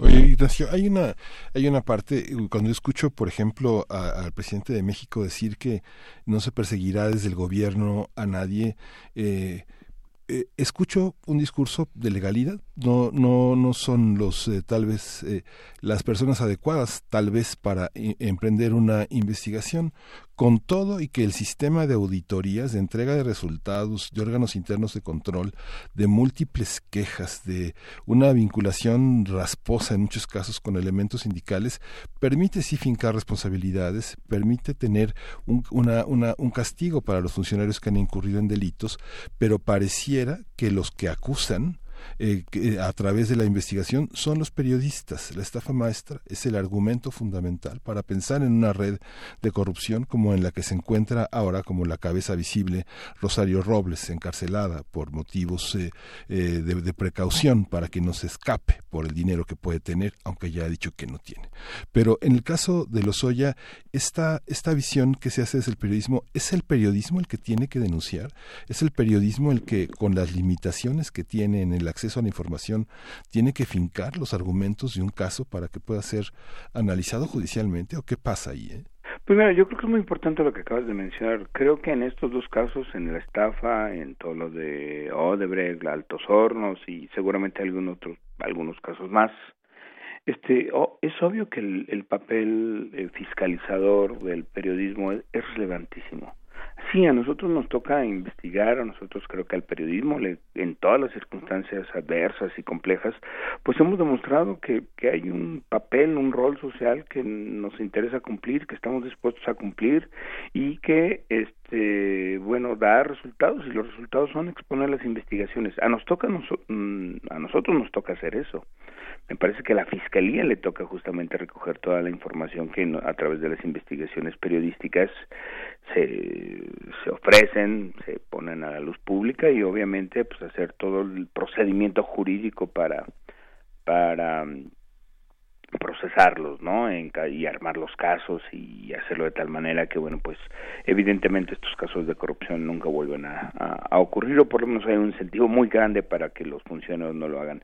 Por lo cual a mí me llama mucho la atención esta, digamos, constante mención del presidente criticando el papel de la prensa. Yo creo que el presidente no está tomando en cuenta que los medios o en este caso las investigaciones periodísticas han han contribuido al fortalecimiento de los de, la democracia en México. Me parece que que el, trabajo que se ha hecho de diferentes colegas eh, para revelar, exponer y, articular diferentes casos de corrupción, me parece fundamental y me parece que el presidente debería estar alentando y debería estar mandando un, pensar, un mensaje de protección, en el mejor de los sentidos, protección social, a estos este, el de respaldo social a estas investigaciones. Y sin embargo, muy a menudo él confunde y obviamente mete en un saco a todos aquellos que obviamente durante muchos años eh, ejercieron el periodismo de una manera pues vinculada con el poder, al servicio del poder, ocultando este digamos muchas de estas cosas que hoy están eh, eh, siendo exhibidas. Pero sin embargo él no, me parece que es un error del presidente debilitar el trabajo eh, periodístico y, y, cuando me parece que lo que debería estar haciendo es dar un, respaldo social eh, con el tremendo magna voz que él tiene en sus conferencias mañaneras, pues para alentar que los periodistas sigamos haciendo. Sabemos que eh, este o él reitera que no son lo mismo, que aquí hay honestidad y que hay, digamos, el propósito de hacer un ejercicio público este absolutamente impecable lo cual me parece maravilloso pues eso es lo que estábamos buscando la sociedad completa pero eso no significa que los periodistas debamos bajar la guardia porque finalmente a ver esto es una corrupción estructural y eh, el, el actual gobierno de la república este tiene un periodo perentorio, es decir, dentro de cinco años concluirá y sin embargo pues habrá una estructura que habrá que seguir vigilando, habrá que seguir revisando este quienes ejercen el poder, quienes gobiernan y que lo hagan de una manera honesta y transparente. Así es. Pues Ignacio Rodríguez Reina, te, te damos, te agradecemos, te damos las gracias esta mañana. Vamos a conversar también con Alejandra Shanik. Tuvimos ahí dificultades técnicas para enlazarlos a ambos al mismo tiempo, pero ahora platicamos también con ella. Eh, te agradecemos mucho, Ignacio Rodríguez Reina, periodista asociado fundador de Quinto Elemento Lab. Muchísimas gracias. Al contrario, muchas gracias, buenos días y saludos a Alejandra. Hasta luego. Ahorita se los pasamos también. Pues bueno, vamos con esto.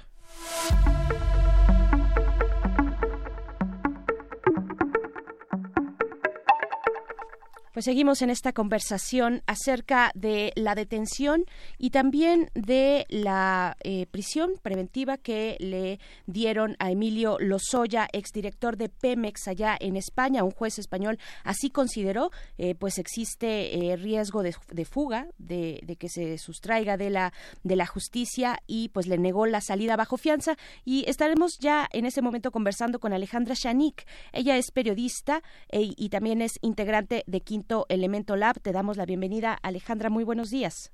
Hola, ¿qué tal, Berenice? Buenos días. Gracias, gracias por eh, pues aceptar esta conversación. Venimos de platicar, eh, no sé si lo escuchaste con Ignacio Rodríguez Reina, eh, sobre muchas muchas cuestiones, digamos, panorámicas y, también de fondo político de lo que significa esta aprehensión y la misma investigación sobre Odebrecht, sobre Altos Hornos de México y en esta pues empresa de agronitrogenados. En fin, también salía a colación la estafa maestra cuando hablamos de la importancia del periodismo en la justicia, en la investigación judicial. Eh, ¿Qué decir? ¿Qué, nos puedes eh, decir de, esta situación? ¿Hasta dónde topa, digamos, el trabajo periodístico cuando se trata de investigar cuentas eh, bancarias, por ejemplo, cuando se trata de ir a la profundidad de ciertos documentos? ¿Dónde está el tope que tiene el periodismo? ¿Cómo lo vieron ustedes en Quinto en el Elemento Lab desde esta investigación? Bueno, creo que lo que estamos viendo en los últimos años es cómo el periodismo también ha logrado sofisticar sus técnicas, los periodistas, para poder investigar tramas complejas. Eh, alguna vez me, tocó escuchar a algún periodista que decía los los los eh, cárteles se volvieron internacionales y los periodistas seguimos en lo local no creo que ya los periodistas eh, logramos también hacer eh, alianzas y, y, robustecer nuestras capacidades para poder eh, develar tramas complejas de corrupción. En el caso de Quinto Elemento, nosotros hicimos una alianza con periodistas de Brasil, Argentina, Uruguay, Panamá y Ecuador. Este, eh, y fue esa mm, alianza y la reportería, digamos, cuatro por, cuatro por cuatro de todos esos reporteros, lo que permitió el acceso a información que de otra manera habría sido, se habría mantenido oculta, que era información secreta de la investigación que tenía la Fiscalía en, Brasil. eh, fue a través de, de, esa, de ese acceso a información secreta que pudimos documentar lo que los ejecutivos de Odebrecht estaban eh, declarando en torno a los Soya, pero también a un, a un mar de personajes de la política en todos estos países de los que te platico. Entonces creo que los, la, la, corrupción se ha sofisticado, eh, ya, ya no hay, las tramas ya no son locales hace mucho y también los periodistas nos hemos sofisticado. Alejandra, hay una, hay una parte que tiene que ver con, ah, la semana pasada dedicamos un espacio importante al tema de las filtraciones. Cuando dices información secreta, ¿cómo funciona el entramado entre las empresas y los gobiernos? Eh, hay eh, contratos de confidencialidad, eh, no revelar los montos hasta que pase de inversión, hasta que pase un determinado tiempo cómo se investiga y cómo, cómo qué, qué, oculta una trama como en la que está envuelto Emilio Lozoya, hasta dónde se llega. Ignacio Rodríguez Reina comentaba lo simbólico de la cantidad por la que se le acusa, pero en realidad es una estructura, es un entramado a través del cual un, un, funcionario como él, desde la campaña de Peña Nieto hasta ocupar los puestos que ocupó, tienen el acceso a operar grandes, grandes cantidades de dinero y a generar complicidades con grandes empresas latinoamericanas. ¿Cómo funciona desde el punto de vista del periodismo y cómo funciona al interior esa trama, esa trama secreta? Mira, la ley, la ley de transparencia ha hecho posible que conozcamos eh, detalles que antes estaban eh, eh, fuera de, nuestro conocimiento, ¿no? Pero eso, digamos, la ley de transparencia permite a todo ciudadano conocer información en poder del gobierno y eso incluye información de las empresas. El, pero para conocer de esas tramas de corrupción no están ahí y creo que lo muy interesante del caso Odebrecht es que se rompió la nuez eh, corporativa que lo que hemos podido ver es la información que tiene y guardó y produjo un corporativo acerca de la corrupción que emprendió para lograr contratos y abrirse paso a mercados.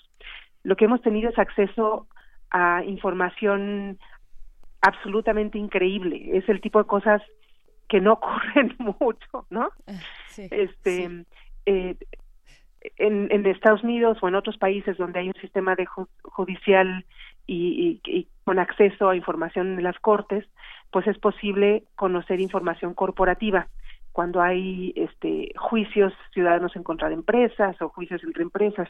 En México todo eso es muy este muy difícil de conocer. Entonces, creo que el, el gran valor de Odebrecht, del caso Odebrecht es que nos permite entender cómo funcionaba una empresa. Lo que hizo Odebrecht, lo que supimos a partir de la información secreta, es que tenían un sistema, un departamento de pagos de sobornos construido en, digamos, por decirlo, en el sótano de la compañía, fuera de la luz de, la, de buena parte de la empresa, pero que se hacía de recursos este eh, tenía un sistema de administración, un sistema de códigos, un, un entramado financiero en, internacional de lavado de dinero para ocultar que el dinero de la cuenta A y llegó que llegó eh, digamos que el dinero que llegó a una cuenta venía de cuentas suyas. Es un nivel es una sofisticación bárbara y la delicia es que la hemos podido ver. Eh, eh, eh, algo que es, nos, a Nacho y a mí nos pareció también muy interesante es cuando estábamos revisando la información de las transacciones realizadas desde cuentas de Odebrecht fue que nos brincó el nombre de Altos Hornos, había transacciones de Altos Hornos de México. ¿Qué hacen pagos de Altos Hornos de México a una compañía offshore de las que Odebrecht creó explícitamente y solamente para, para el, canalizar pagos de sobornos. Estas eran unas cuentas que solamente utilizaba el área de sobornos. ¿Qué hace ahí dinero de Altos Hornos de México? Entonces lo que nos abrió es también la mirada a cómo de pronto las compañías o los quienes ofrecen esos servicios financieros de lavado ponen las estructuras al servicio de sus clientes, ¿no?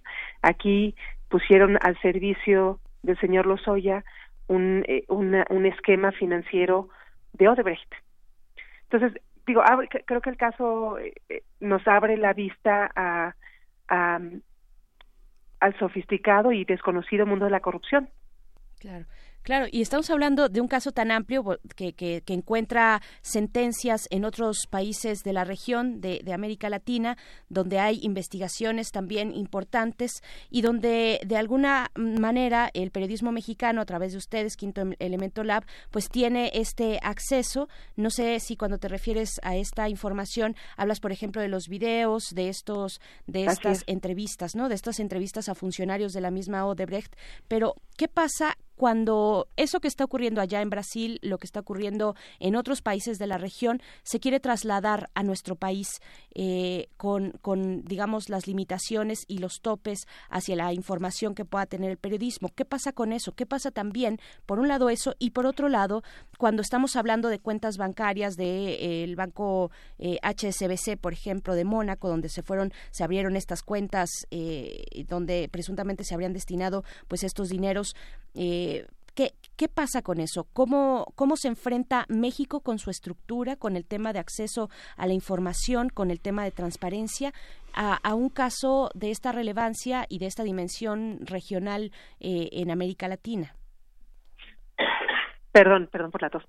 Em, bueno, creo que vamos, vamos a ver al final cómo, cómo se enfrenta. Tenemos eh, ahora a una unidad de inteligencia financiera que tiene que está por lo visto trabajando con una actividad que no habíamos visto conocido antes no eh, la misma WIF tiene ahorita cuatro investigaciones en torno al señor Lozoya de las que ha hablado el señor Santiago Nieto. Perdón habremos de ver cómo eh, perdón cómo evolucionan. Eh,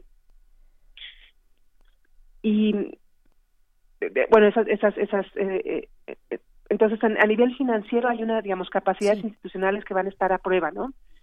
En la, en la investigación. A nivel periodístico, pues los reporteros tenemos cada vez más maneras de indagar. Hay grandes, por ejemplo, eh, Raúl Olmos de Mexicanos contra la Corrupción encontró indicios en eh, en algunas de las filtraciones globales eh, financieras que recibió el Consorcio Internacional de Periodistas de Investigación que vinculan también al señor Lozoya. Hay, los reporteros tenemos cada vez más recursos para investigar el mundo confidencial de la banca, porque ese es un mundo secreto, secreto es parte de los, pilares de la, de la banca y el sistema financiero es la secrecía. Sí. Y, eh, pero ya, ya hay algunas cuarteaduras que han permitido asomarse y documentar casos de corrupción. Claro, ¿tú crees que esta investigación tal cual está planteada o lo que ha podido eh, tanto la UIF como la Fiscalía pues revelar porque es un caso que está en curso, se tiene que cuidar el debido proceso, se tiene, se tiene que ser muy cuidadoso en cada uno de los pasos que, que se tenga que dar en esta investigación, pero con lo que sabemos ya ahorita, ¿tú crees que tenga alcances mayores que rebasen incluso la misma figura que ya es bastante de Emilio Lozoya, eh, de un exdirector general de Pemex, eh, de una persona tan importante para este grupo de poder? ¿Tú crees que eh, tenga repercusiones en otros actores, en actores importantes, el, mismo expresidente Enrique Peña Nieto o figuras alrededor. Eh, esto podría, el caso, así como ustedes lo están viendo, como ustedes también lo plantearon desde el periodismo, da para eso, da para tener estos altos alcances. Yo creo que sería más o menos sencillo saber si hay más. Por ejemplo, algunos países eh, lo que han hecho en el caso de Odebrecht es que han pedido que la compañía eh, y los unos como interventores que hay que tienen de la base de datos del área del departamento de pagos sobornos eh, que realicen búsquedas. En Perú por ejemplo han pedido que realicen búsquedas y así han salido los nombres de funcionarios de muy distintos niveles y de distintos poderes del estado. Eh, una, una un primer camino es asomarse en la base de datos del Departamento de Pagos Sobornos, que es algo que el, que el Gobierno de México no ha solicitado hacer y que fue un primer paso para muchos muchos otros países. Entonces, eh, coincido con Nacho eh, en el sentido de que parece muy poquito hablar de diez y medio millones de dólares. eh, parece muy poco hablar de un personaje cuando México es un mercado tan grande para una constructora en América Latina. Este, pero creo que esa pregunta la podemos la podríamos explorar tan solo con tocando la puerta y pidiendo la búsqueda este en esos servidores que guardan todo el historial de pagos de la compañía y que la compañía está obligada a, proporcionar. Alejandra, esta esta visión sobre los Oya, tú como periodista, sabiendo el alcance, eh, el arraigo familiar que tiene un personaje como este, ¿tú confías en que eh, esto es una, es una red, es una cuestión estructural o esta celebración que ha hecho el gobierno federal de que ya lo agarramos, eh, esta, esta, lo que se dice en la calle, que el PRI lo dejó morir solo y que hasta su padre se deslindó, ¿qué, ¿de qué síntoma? Teniendo como un marco global que nos permite el periodismo, ¿Qué, observas en todo este síntoma? ¿Lo dejan solo? Eh, ¿La madre, la hermana y la esposa están involucradas? ¿Son sus cómplices? ¿Son los prestanombres? ¿Cómo la sociedad puede entender todo este entramado de noticias dispersas sin contexto sin sin una sin una historia mucho más amplia de lo del funcionamiento de un partido en el poder y de un partido que va generando sus propios cuadros con operadores políticos tan tan eficaces como como lo fue Lozoya un hombre muy formado con un gran nivel eh, académico operativo técnico y que ahora está pues ahora está en el piso no Mire, eh, yo creo que partimos de la idea de que la corrupción es un sistema y donde las personas, eh, bueno, el abogado lo dijo, no trabajó, no obró solo, ¿no? Este, pero en realidad todo está por saberse. Sabemos en realidad tan poco de cómo funcionan los hechos de esa corrupción, quién la autoriza, eh, cómo se abren y se cierran las llaves, qué compromisos vienen con aceptar un este el pago de la recepción de, dinero eh, como cuáles son las reglas de operación una vez que llegue ese dinero. O sea es tanto lo que no conocemos que creo que perdón tenemos una oportunidad con el caso del señor Lozoya de, de, de conocerlo.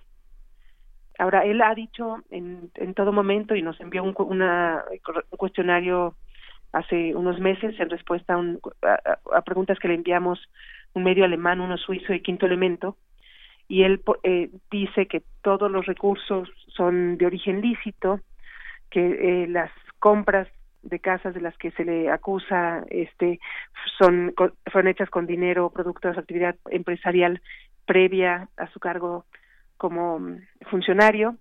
Es decir no sabemos si él eh, si si hasta donde vamos, hasta donde vemos, él, él está peleando por la versión de su inocencia, ¿no?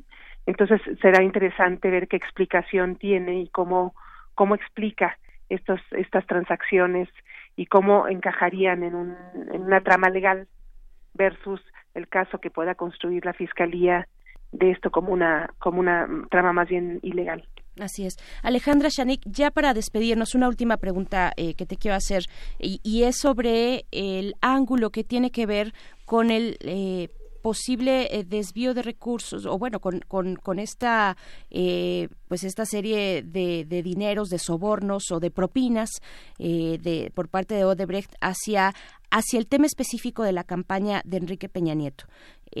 Hay por ahí un camino despejado para hacer cargos en ese sentido cómo ves ese ángulo de la investigación bueno que yo sepa ahorita bueno ahorita hay dos órdenes de aprehensión en contra de los Oya eh, pero ninguna de ellas tiene que ver con financiamiento de campañas, tiene que ver con eh, más bien con la compra de propiedades y con la compra sobre precio de agronitrogenados, esta planta de altos hornos. Entonces, eh, creo que el, el, eh, el tema del el financiamiento de campañas es algo que no que no está ahí. Eh, el, en algún momento el Tribunal Electoral habló de que, de que este habría, estaría, sería ya de haber ocurrido un, un delito prescrito. Ah. Entonces, eh, entiendo que es una investiga es una línea de investigación que no se siguió desde la autoridad electoral por, los años que transcurrieron. Entonces, no sé si vayamos a saber, al menos por los casos en la fiscalía, si el dinero fue a parar a elecciones o no. Okay. Bueno, pues estaremos muy atentos, atentas, Alejandra Shanik, sobre pues este caso, este caso que estamos observando desde aquí, desde México, en España, con esta detención de Emilio Lozoya. Te agradecemos mucho y pues recomendamos que se puedan acercar a las redes, al mismo sitio de Quinto, Quinto Elemento Lab, eh, donde están más detalles de esta investigación que realizaron hace ya eh, pues algunos años el equipo de Quinto Elemento Lab, Ignacio eh, Rodríguez Reina y tú misma, Alejandra Shanik. Te agradecemos mucho, te deseamos buen día. Muchísimas gracias, bonito día. Hasta pronto. Bien. Pues compleja la situación porque finalmente los argumentos, las, eh, las acusaciones contra Lozoya eh, no son verdaderamente de un enorme peso. Lo que está en juego es poder desentrañar, hacer la trama de la corrupción que muchos mexicanos hemos eh, pensado que está detrás de la operación de un partido en el poder que en el inicio de este siglo fue eh, sacado de los pinos con, con la elección de Vicente Fox, luego de Vicente Calderón, que fueron como la gran, la, gran decepción y la prueba de esta, de ese adjetivo que primero resultaba sorna y humor de López Obrador de hablar del PRIAN y que terminó siendo una, una radiografía de una enorme corrupción donde muchos de los panistas eh, tradicionalmente célebres, pues enriquecieron en los últimos 20 años, se hicieron dueños de una buena parte del país gracias a pues todas estas operaciones y toda esta colusión con el PRI que ahora se deslinda de los Oya, ¿no?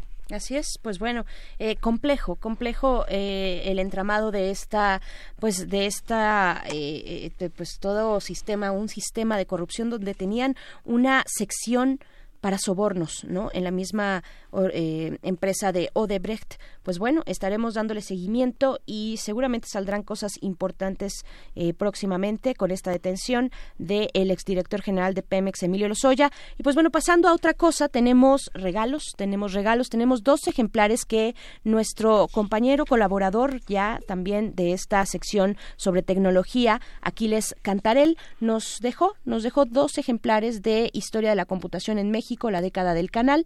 Es un pues son libros bastante grandes con muchas gráficas, este, con un, buen diseño, también con elementos, este, pues gráficos, fotografías, en fin. Por aquí, fíjate que abro y, y aparece Salinas de Gortari, liberalización política es uno de los temas que aborda, pues bueno, supongo con la cuestión de la caída del sistema eh, en, en, el 88, pues bueno, aquí están dos, dos ejemplares que se van a nuestros, por nuestros teléfonos en cabina, el 55 36 43 39 55 36 43 39 se van estos dos ejemplares para las dos primeras personas que nos llamen y pues así sencillamente se los llevan, se llevan este, eh, este, estos ejemplares. Y bueno, la siguiente hora tendremos la poesía necesaria de Berenice Camacho, la, en la, voz de Berenice Camacho, y tenemos también una mesa, una mesa dedicada a la reforma del Poder Judicial. El miércoles pasado el ministro presidente de la Suprema Corte de Justicia entregó, Arturo Saldívar entregó al Senado de la República un paquete de, reformas al Poder Judicial y que son muy interesantes y trascendentes para la vida de México. El ministro presidente de la Suprema Corte de Justicia ha estado muy activo en los medios, declarando, hablando de muchísimos obstáculos, de muchísimos atrasos, rezagos en materia de poner al día una Suprema Corte de Justicia de la Nación que debe de obedecer eh, también al, a un destino positivo para la sociedad mexicana. Y bueno, parece que el ministro presidente ha mostrado por, por de, de una manera muy inusual cuáles son los principales obstáculos y bueno, vamos a hablar de todas estas iniciativas que pretenden plantear cambios a siete artículos de la Constitución y la expedición de dos nuevas leyes federales. Así es, pues bueno, eso después del corte. Vamos a ir con música. Nos despedimos de esta manera de la Radio Nicolaita. Nos encontramos con ustedes el día de mañana a las 8 de la mañana. Nosotros seguimos en el 96.1 de FM. Lo que, lo que estamos ya escuchando es de Francisco el Hombre, esta agrupación brasileña. Eh, la canción es Calor da Rua.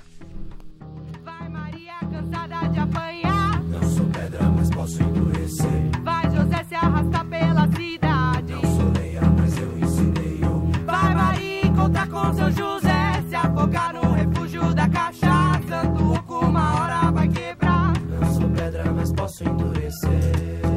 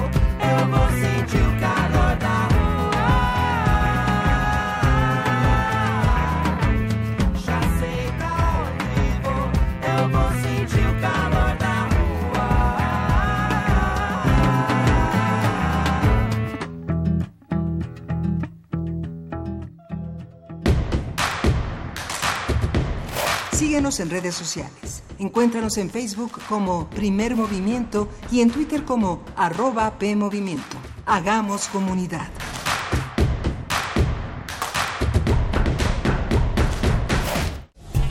Te invitamos al curso Las vidas de Sor Juana. Hola, soy Sara Pot Herrera. Vamos a ver a Sor Juana, a la niña Juana, a una Sor Juana en la cocina, una Sor Juana en la enfermería, una Sor Juana que va y viene, Sor Juana como economista, Sor Juana como corista, Sor Juana música, Sor Juana pintora. Imparte la doctora Sara Pot Herrera. Sara Pot Herrera. Sala Carlos Chávez del Centro Cultural Universitario, los días 2, 3 y 4 de marzo, de las 17 a las 20 horas. Informes al 5622-7070, 5622-6605 o en www.grandesmaestros.unam.mx. El cupo es limitado, inscríbete ya. Invita el programa Grandes Maestros de Cultura UNAM. En tres minutos tú puedes esperar a que se hagan unas palomitas, cepillarte los dientes o puedes mejorar tu colonia desde tu celular, preregistrándote para votar por internet. Con esto podrás elegir los proyectos que enchularán el lugar donde vives y a las y los vecinos que representarán a tu colonia. Es fácil, seguro y rápido. Tienes hasta el 25 de febrero. Entra a www.ism.mx y enchula tu colonia. A todos nos ha pasado. Tenemos dudas. Necesitamos respuestas. En la línea de la vida de Conadic te informamos sobre adicciones y consecuencias. También te orientamos en caso de crisis emocional por el uso de sustancias. Y si te preocupa que alguien pueda engancharse, te asesoramos. Llama al 800-911-2000 cualquier día, a cualquier hora. Juntos por la paz. Estrategia Nacional para la Prevención de las Adicciones. Gobierno de México. La realidad no es creíble. No creíble. O es una credibilidad insoportable. Insoportable. Para digerirla mejor, hay que mirarla. Mirarla desde el ángulo de la locura. De la locura. Lunes de Teatro de Radio UNAM te invita a disfrutar de tres historias donde la locura es un punto de partida sin retorno. El rinoceronte. Alucinaciones en papel. De Kenia Castillo Mendoza. Todos los lunes de febrero a las 20 horas en la sala Julián Carrillo de Radio UNAM. Adolfo Prieto 133 en la Colonia del Valle, cerca del Metrobús Amores. La entrada es libre. Una delgada y borrosa línea que separa al mundo real de lo onírico. Radio UNAM. Experiencia sonora.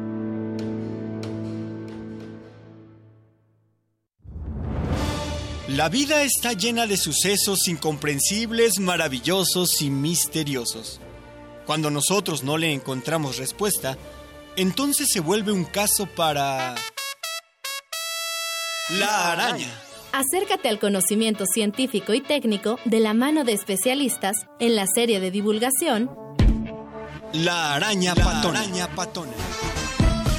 Con Juan Manuel Valero. todos los sábados a las 13 horas por el 96.1 de FM. Todo tiene una explicación si la sabemos buscar. Radio UNAM, Experiencia Sonora.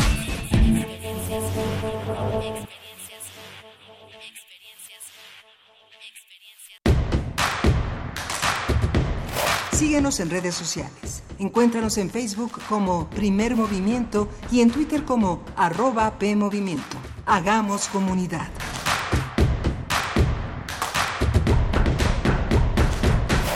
Nueve con cuatro minutos de la mañana. Hoy es lunes 17 de febrero. Estamos en esta cabina eh, el señor Miguel Ángel Quemain, todo un equipo de producción también que hemos estado, pues, eh, todavía victoriosos atravesando este lunes. Siempre es, eh, siempre tiene su chiste eh, iniciar la semana, arrancar, pero aquí estamos con mucho ánimo, con muchos temas y dándoles la bienvenida a todos ustedes, los que nos sintonizan desde las 7 de la mañana muy temprano, o también los que apenas se suman a esta, a esta transmisión, a esta conversación en primer movimiento en Radio UNAM. Eh, pues aquí estamos, Miguel Ángel. Señora Berenice Camacho, buenos días. Buenos días a todos nuestros radioescuchas. Eh, estamos en, un, en una tercera hora en la que eh, comenzamos eh, de eh, viendo para atrás que tuvimos un programa muy interesante en las últimas dos horas, la nota doble nacional encargándonos de tra- tratando de revisar el caso Lozoya y sus implicaciones para un México que todavía está eh, blindado. Muchas familias tienen eh, este, este enorme privilegio de haber formado parte de los eh, generales por revolucionarios los que hicieron los que enriquecieron a enormes eh, a gran cantidad de familias que hicieron negocios que aprovecharon del poder y que bueno hoy están bajo una lupa que muchos afirman que es una cosa persecutoria de la cuarta transformación, otros dicen que es la bandera anticorrupción y tratar de desentrañar sin persecuciones, sin chivos expiatorios, un pasado de vergüenza. Así es, pues bueno, en nuestras redes sociales nos comentan, eh, por ejemplo, Gabriel del Corral nos dice cómo se puede ejercer la justicia y recuperar el dinero. Pues sí, esa es la cuestión, seguir la ruta del dinero. Ahí está la unidad de inteligencia financiera con Santiago Nieto, que tuvo su propio capítulo en tiempos de Enrique Peña Nieto, justo cuando explotaba esta, esta, eh, eh, este tema de Odebrecht hace dos años, hace dos años, sí, se cumplieron dos años apenas de que fue retirado del cargo precisamente eh, Santiago Nieto durante el gobierno de Peña y pues bueno, ahora está ahí encabezando pues un ejercicio me parece interesante de eh, seguimiento a la corrupción a través de las cuestiones financieras, precisamente eh, Gabriel del Corral siguiendo estos dineros que eh, tienen líneas pues transnacionales que atraviesan las fronteras, que rebasan las fronteras incluso de nuestro continente cuando hablamos de una sucursal en Mónaco del, del del banco HSBC donde se crearon cuentas, donde Emilio Lozoya creó cuentas para ahí destinar dinero y ya después, pues ahí se fue diluyendo un poco eh, una de esas cuentas, uno de esos, parte de ese dinero, si se tiene registro, quedó en una cuenta a nombre de la hermana del mismo Lozoya. Así es que, bueno, pues sí, eh, importante este ángulo, por supuesto. Y pues bueno, también nos dice por acá, sale RGB mexicanista, eh, Departamento de Pagos y Sobornos, qué descaro de Odebrecht. Pues bueno, así es, así es. De este tamaño era pues la influencia que necesitaban eh, tener una oficina, una sección, un departamento exclusivo para los sobornos. Que, tuvieron lugar en muchos en muchos países de América Latina, incluido el nuestro, como vemos ahora con este caso. Pues bueno, también eh, en otras en otra información, en otras noticias, eh, está esta inauguración de la Escuela Nacional Superior- de Estudios Superiores, unidad médica que inauguró la UNAM apenas este 14 de febrero, el viernes pasado. Se trata de una institución donde se instalarán laboratorios eh, con, para pues dar un desarrollo importante, un polo de desarrollo a la entidad, a Yucatán. Estará eh, pues impartiendo las lic- licenciaturas vinculadas a manejo sustentable de zonas costeras, desarrollo y gestión interculturales, ciencias de la tierra, ciencias ambientales y geografía aplicada. Así es que bueno, se inaugura esta Escuela Nacional de Estudios Superiores, Unidad Me- eh, Mérida, allá en Yucatán, inaugurada por la UNAM. Y pues bueno, si no hay otro comentario, nos vamos. vámonos, ¿Tú vamos a la poesía. más que No, no, decir? no está bien, vamos la a la poesía poesía necesaria. Primer movimiento. Hacemos comunidad. Es hora de Poesía Necesaria. Una de las poetas rusas más representativas eh, de la llamada poesía acmeísta fue Ana Akhmatova. El acmeísmo es, bueno, fue una corriente que surgió en oposición al simbolismo ruso du- durante también la llamada época de plata en la década de 1910 y, y- y se orientaba hacia un lenguaje, esta corriente acmeísta, hacia un lenguaje más concreto, mucho más claro, en contraposición a, digamos, las ensoñaciones o divagaciones simbolistas. Y pues bueno, Ana Akhmatova eh, nació en la ciudad de Odessa, hoy Ucrania, en 1889. A los representantes de esta corriente les gustaba llamarse a sí mismos como artesanos. Ellos consider- consideraban al lenguaje como cualquier otro material del que deben aprenderse sus cualidades naturales y sus limitaciones. En fin, en esta época interesante, en la época de plata, también eh, surgieron otras corrientes, eh, como por ejemplo los futuristas, igualmente en, en- en contraposición a los simbolistas. Yo creo que es una nota interesante de revisar si ustedes quieren saber un poquito más, pues ahí están los futuristas y los acmeístas. Y de Ana Akhmatova vamos a escuchar el poema que se titula Esta época cruel me ha devastado. Así se titula el poema. Y en la música escucharemos a Tune Yards. Es un proyecto musical de Nueva Inglaterra que aborda temáticas como el colonialismo, el género o el racismo también. La canción que vamos a escuchar de este conjunto de voces, porque tienen un uso de la voz eh, interesante, interesante, eh, adaptado además a, ritmos un poco más actuales. De ellas, de Tune vamos a escuchar la canción Real Thing y vamos antes con la poesía de Ana Akhmatova.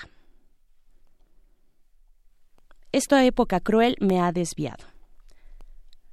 Esta época cruel me ha desviado como a un río fuera de su curso. Desviada de las riberas familiares, mi cambiante vida fluyó a un canal hermano.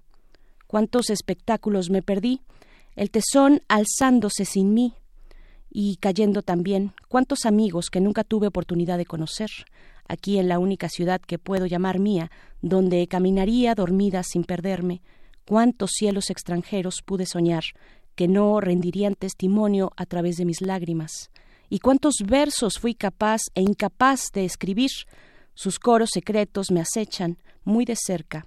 Un día, acaso, me estrangularán. Sé los, eh, sé los comienzos y también los finales, y la vida en la muerte y alguna otra cosa que mejor será no recordar ahora. Cierta mujer ha usurpado mi sitio y usa mi verdadero nombre, dejándome solo un apodo, con el que he procedido lo mejor que he podido. La tumba a la que vaya ya no será mía, pero si pudiera salir de mí misma y contemplar a la persona que soy, sabría por fin que es la envidia.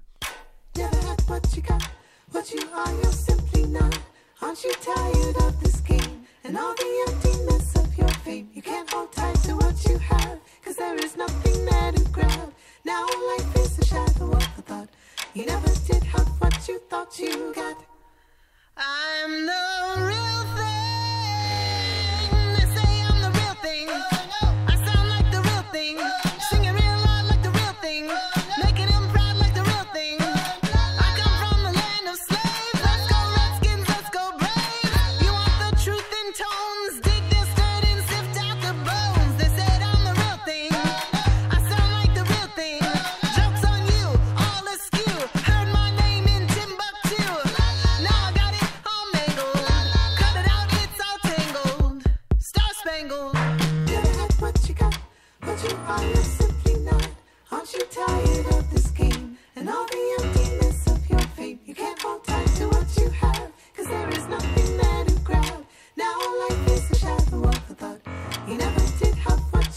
Absolutely.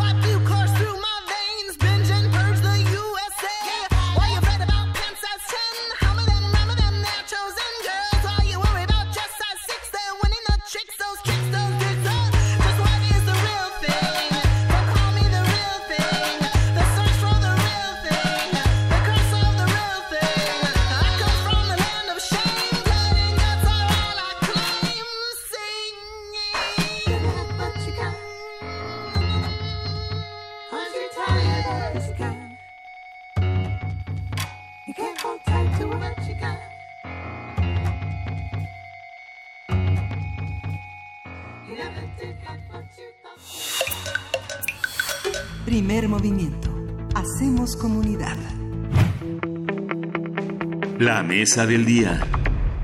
El miércoles pasado, Arturo Saldívar, ministro presidente de la Suprema Corte de Justicia de la Nación, entregó al Senado de la República el paquete de reformas al Poder Judicial, que entre otras cosas propone la creación de una nueva escuela de jueces, medidas contra la corrupción y el nepotismo, acciones a favor de la paridad de género y el fortalecimiento de la figura del defensor público, entre otros temas. Se trata de iniciativas que plantean cambios a siete artículos de la Constitución y la expedición de dos nuevas leyes federales, la Ley Orgánica y la Ley de la Carrera de la carrera, de carrera del Poder Judicial de la Federación. Durante su conferencia matutina del miércoles pasado, el presidente Andrés Manuel López Obrador firmó el paquete de reformas planteadas por la Suprema Corte. El mandatario explicó que el Poder Judicial no tiene la facultad de enviar al Congreso iniciativas de reforma, por lo que ofreció su respaldo a las modificaciones. Ante las propuestas de reforma emitidas por el mismo Poder Judicial, hablaremos de los detalles de ese documento y de las necesidades que plantea para el funcionamiento de ese poder. Y para ello nos acompaña aquí en cabina Laurence Patán. Ella es doctora en Ciencia Política por la Facultad Latinoamericana de Ciencias Sociales y es coordinadora también del programa de Transparencia en la Justicia de la Organización México Evalúa. Bienvenida, Laurence, una vez más. Gracias por estar aquí. Muchas gracias por la invitación. Buenos días. Gracias, Laurence Patán. Eh, tenemos también la, invitado a Pedro Salazar Ugarte. Él es director del Instituto de Investigaciones Jurídicas de la UNAM, un experto, un hombre que ha estado desde hace muchos años tratando estos temas. Pedro Salazar, gracias por estar otra vez con nosotros. Bienvenido. Al contrario, muchas gracias por la invitación. Muy buenos días a todas y a todos. Muy buenos días, gracias, gracias a ambos. Pues bueno, eh, ¿De qué, ¿De qué se trata en términos amplios y generales este eh, conjunto de reformas? ¿Hacia dónde está orientado? ¿Qué, ¿Qué es lo que quiere sanear y transformar dentro del Poder Judicial, Laurence? Eh, pues eh, miren, lo que creo es que eh, hay una apuesta correcta, que es la de, en realidad, intentar mejorar lo que, y fortalecer lo que es la carrera judicial, para empezar, para evitar problemas como el nepotismo y la corrupción. Y yo creo que ahí el contexto es importante, eh, porque en realidad desde el inicio de la legislatura se habían planteado muchísimas iniciativas legislativas por parte de distintos partidos, eh, justamente supuestamente enfocadas a combatir estos problemas. Sin embargo, en lugar de enfocarse a mejorar los procesos de selección de los mismos eh, integrantes de los poderes del Poder Judicial Federal, lo que están planteando eran medidas que en realidad podían incluso ser eh, negativas en términos de eh, independencia judicial. Por eso me parece que en realidad estas propuestas son correctas en ese sentido. Yo creo que para combatir el nepotismo, para evitar, este, para mejorar la impartición de justicia, lo que se necesita efectivamente es fortalecer la carrera judicial. Eh, eso por una parte. Eh, de hecho, eh, eh, una de las eh, otras cosas que me parece también este, acertada es que se plantea un sistema de evaluación del desempeño de los funcionarios judiciales y que su, su permanencia en el Poder Judicial tenga que ver con su- sus resultados y una evaluación lo objetiva digamos, supuestamente en una ley. Esto siempre se, se escribe, después hay que ver cómo se implementa, pero digamos eh, que esto sería como un cambio porque hasta ahora no ha habido este tipo de eh, sistemas para evaluar el desempeño de los funcionarios. Y creo que esto es básico para justamente, si queremos, si lo que queremos es eh, fortalecer eh, la impartición de justicia, mejorar su calidad, creo que esto es un punto de partida básico. Pedro, Pedro Salazar, hay, hay una, que quiero hacerte una pregunta como la autoridad que eres. Eh, todas, esas, todas estas actuaciones de un hombre como el presidente de ministro de la Suprema Corte son acciones que tienen que ver con el pasado, digamos, son acciones sobre el pasado, ¿no? Eh, si, si esta iniciativa hubiera sido de un miembro de, de- legislativo de Morena, por ejemplo, o una iniciativa propia del presidente de la República, ¿qué hubiera pasado? ¿Sería lo mismo? ¿Sería lo mismo pensarla desde la Suprema Corte que desde otra instancia con la capacidad de colocar iniciativas? ¿O, o cómo lo leemos? Miren, desde mi punto de vista es atinado y fue correcto, digamos, que se diera la oportunidad al Poder Judicial de presentar pues de manera no oficial, porque no tiene facultades para hacerlo, sino de manera, digamos, informal, pero muy significativa desde el punto de vista también político, este paquete de iniciativas, porque provienen de la experiencia de la propia carrera judicial. Y eso es sumamente importante. Estas iniciativas recogen la experiencia de los últimos 25 años, ni más ni menos, en los cuales, como saben, pues ha tenido vigor el arreglo constitucional que provino de aquella importantísima reforma de 1994-1995 y al cabo de 25 años de acumular experiencias, de identificar en dónde hay debilidades, en dónde hay problemas técnicos, en dónde hay áreas de oportunidad, bueno, emerge esta iniciativa que recoge la experiencia judicial, pero también recoge muchas voces que habían venido señalando problemas en el Poder Judicial, por ejemplo, desde la academia el, el, el punto que, que se señalaba ahora, por ejemplo, sobre el fortalecimiento de la carrera judicial, pues ha sido uno de los puntos que ha sido mejor diagnosticado desde fuera del Poder Judicial con información proveniente del mismo. Recordemos, por ejemplo, que todo este tema de el nepotismo, la falta de meritocracia, etcétera, provino de un estudio que en su momento el consejero de la Judicatura, eh, Felipe Borrego, eh, entregó una serie de información que posteriormente fue procesada por la academia y permitió tener un mapa de los problemas muy claro, un diagnóstico muy sólido que ahora permite pues identificar medidas concretas.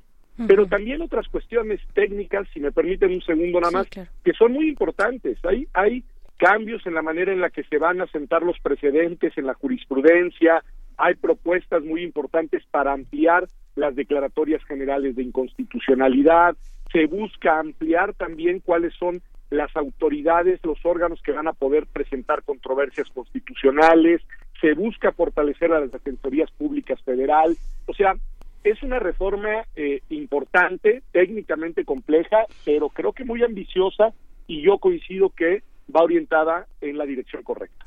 Claro, en este mismo ambiente en el que se presenta este paquete de reformas al, al Poder Judicial, bueno, que ya lo hemos dicho, lo, repetimos, el, el Poder Judicial no puede emitir eh, estas eh, reformas, sino que a través de la eh, Presidencia de la República, del Ejecutivo Federal, pues se enviarán hacia el Congreso. De esa manera hará ese puente, que es, que es ya de entrada una alianza interesante, ¿no? Que ojalá puedan ahorita compartir su reflexión al respecto, pero dentro de este mismo ambiente también hace unas semanas tuvimos estos documentos eh, filtrados, ¿no? A manera de filtración de una posible, un saque también, por decirlo de alguna manera, de la Fiscalía General de Justicia, eh, de, de, la Fiscalía General de la República. Eh, ¿Se separa esta propuesta del Poder Judicial del el espíritu o del ánimo de aquella versión que tuvimos hace tres semanas por parte de, bueno, no por parte de la Fiscalía, pero suponemos que, que, que era un poco el, el, sentir de la Fiscalía o era, era una serie de, eh, de reformas o de posibilidad de reformas muy eh, amplias, muy extensas. ¿Se separa este, esta, esta reforma que ahora se presenta por parte del Poder Judicial, Lorenz?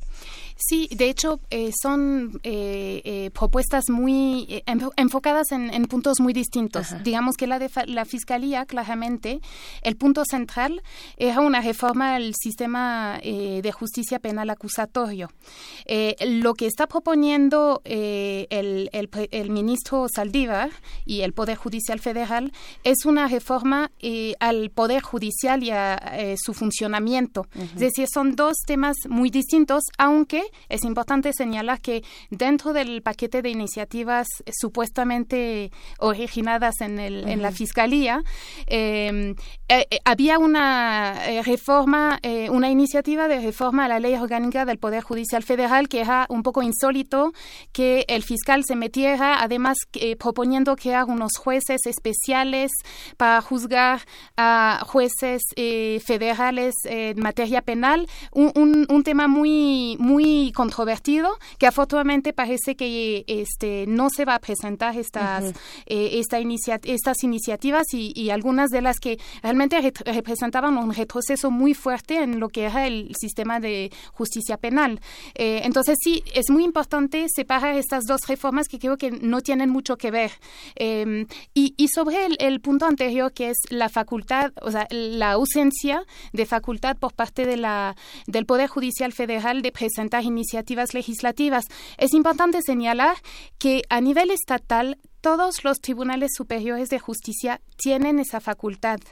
Eh, entonces, de cierto modo, es un poco una anomalía a nivel federal que no lo tenga.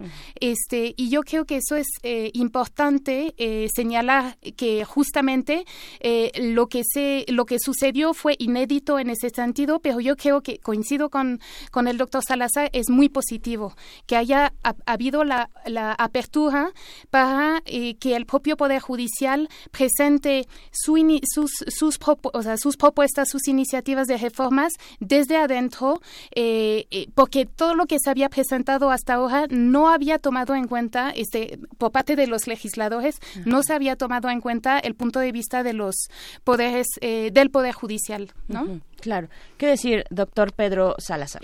Coincido totalmente en lo que ha dicho Florence en todos los puntos y simplemente subrayaría uno más que tiene que ver con la pregunta que se hacía. Es que si bien sí se trata de reforma, esta propuesta de reforma y aquellos documentos filtrados sobre materias distintas que no deben confundirse, sí tienen un ánimo también distinto. Aquellos documentos filtrados, que no sabemos al final de autoría de parte de quién, tenían una visión, digámoslo, muy regresiva, una visión muy conservadora, una visión incluso muy autoritaria. Eh, en cambio, esta propuesta de reforma que, que presenta la semana pasada está absolutamente en sintonía con los principios, presupuestos y eh, las instituciones, digamos, de lo que llamaríamos un Estado constitucional propiamente hablando, enfocado a la garantía de los derechos, al control de constitucionalidad de los actos de los poderes y también a el impacto, digamos, de la del, papel del poder judicial como garante de los derechos y como instancia eh, eh, pues, responsable de dirimir controversias en el país. Es una reforma que de aprobarse en sus términos creo que vendría a fortalecer a las instituciones de la justicia federal y esa es una buena noticia. Tendrá sus cuestiones a discutir, tendrá algunos aspectos polémicos, pero en general, en sus coordenadas amplias, creo que es una reforma que va en la dirección correcta, mientras que aquellos documentos filtrados, sin duda, iban en un sentido absolutamente contrario. ¿Qué consecuencias, Pedro Salazar, tendrá fortalecer la figura del defensor público? Es una, es una figura sumamente demeritada, sumamente humillada permanentemente por el poder de- del dinero y de la impunidad. ¿Cómo, ¿Cuál va a ser el significado de esta, de esta medida y cuáles, cuáles son los alcances? En el Instituto de Investigaciones Jurídicas ha habido una reflexión desde hace muchos años sobre, sobre ese tema, pero bueno, atomizada, este, y intermitente. ¿Cómo lo ves ahora? Yo creo que en verdad, en verdad es una de las mejores propuestas que se hacen. Es una figura fundamental, algunos teóricos la han llamado el verdadero abogado de los pobres, digamos, ¿no? Es la posibilidad de que aquellas personas que no tienen los recursos, los medios ni los conocimientos para poder acudir a un defensor, a una defensora, puedan hacerlo y que estos defensores tengan la capacidad técnica, tengan la, digamos, el reconocimiento institucional, tengan las remuneraciones adecuadas que les permitan llevar a cabo su tarea en igualdad de circunstancias que los otros actores que intervienen en los procesos judiciales. Siempre se ha dicho y se ha dicho con razón, si pensamos, por ejemplo, en la materia penal, que mientras el Ministerio Público, que es el que acusa, y los jueces, que son los que resuelven, tienen una serie de instrumentos y de, digamos, pues de, de, de ventajas institucionales, las defensorías públicas siempre son el eslabón débil de la cadena y lo cual es paradójico porque son quienes tienen a su cargo la representación de los intereses, la protección de los derechos de las personas que se encuentran, eh, digamos, eh, enfrentando a la justicia. Y en ese sentido me parece que es digno de celebrarse. Nosotros, en efecto, en el Instituto de Investigaciones Jurídicas, es una de las eh, propuestas que desde hace tiempo veníamos impulsando y bueno, esperamos poder, si así lo deciden las autoridades, incluso contribuir en la formación de las personas que se encargarán de una tarea tan relevante, tan importante. ¿Cómo entender, eh, doctora Lorenz Pantán, esta, esta figura de la Defensoría Pública que ya se encontraba, digamos, en las leyes secundarias, pero que ahora entiendo, y si no, por favor, corrígeme, eh, que se plantea elevar a rango constitucional esta figura. ¿Qué significa? ¿Cómo se fortalece, se fortalece esta instancia tan importante, como ya lo dijo el doctor Salazar Ugarte?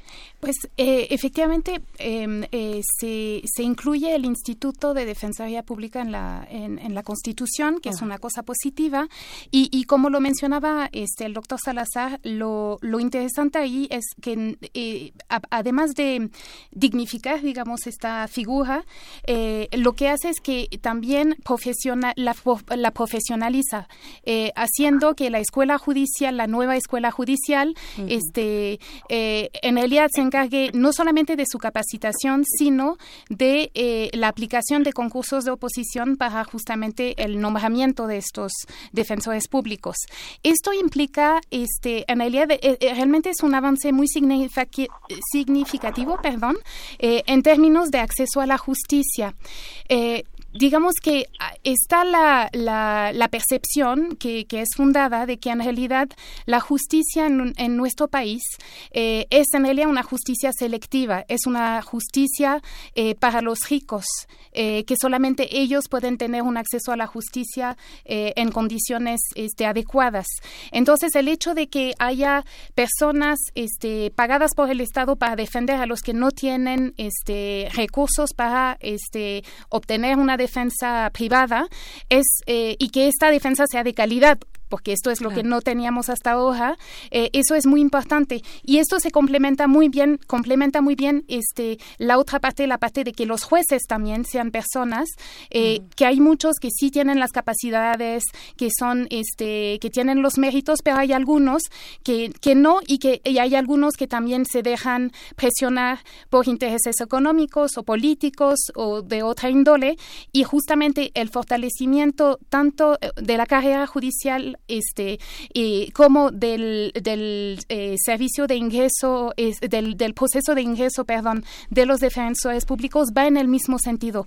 Obte- eh, que, que la justicia eh, que la justicia deje de ser una justicia selectiva para los ricos Mm, Esto por parte, a ver, este, como son cuestiones ahí muy técnicas que incluso las más elementales se nos pueden complicar al resto de los mortales, eh, qui- ¿quiénes son, quiénes, quiénes son, quiénes son esos defensores públicos eh, y quiénes por su parte están acompañando a las víctimas? ¿Qué hay por parte de las víctimas? Bueno, porque la defensa es evidentemente hacia una persona que está siendo investigada. ¿Cómo, cómo es esta cuestión? Ahorita, Laurence, me pones una carita así de, a ver, no estoy entendiendo. Explícanos para, por favor, para la, para la audiencia que no, que no tenemos tal, tanto estos contrastes, ¿no? Los eh, asesores jurídicos, las defensorías públicas, cómo funciona tanto para víctimas como para personas imputadas.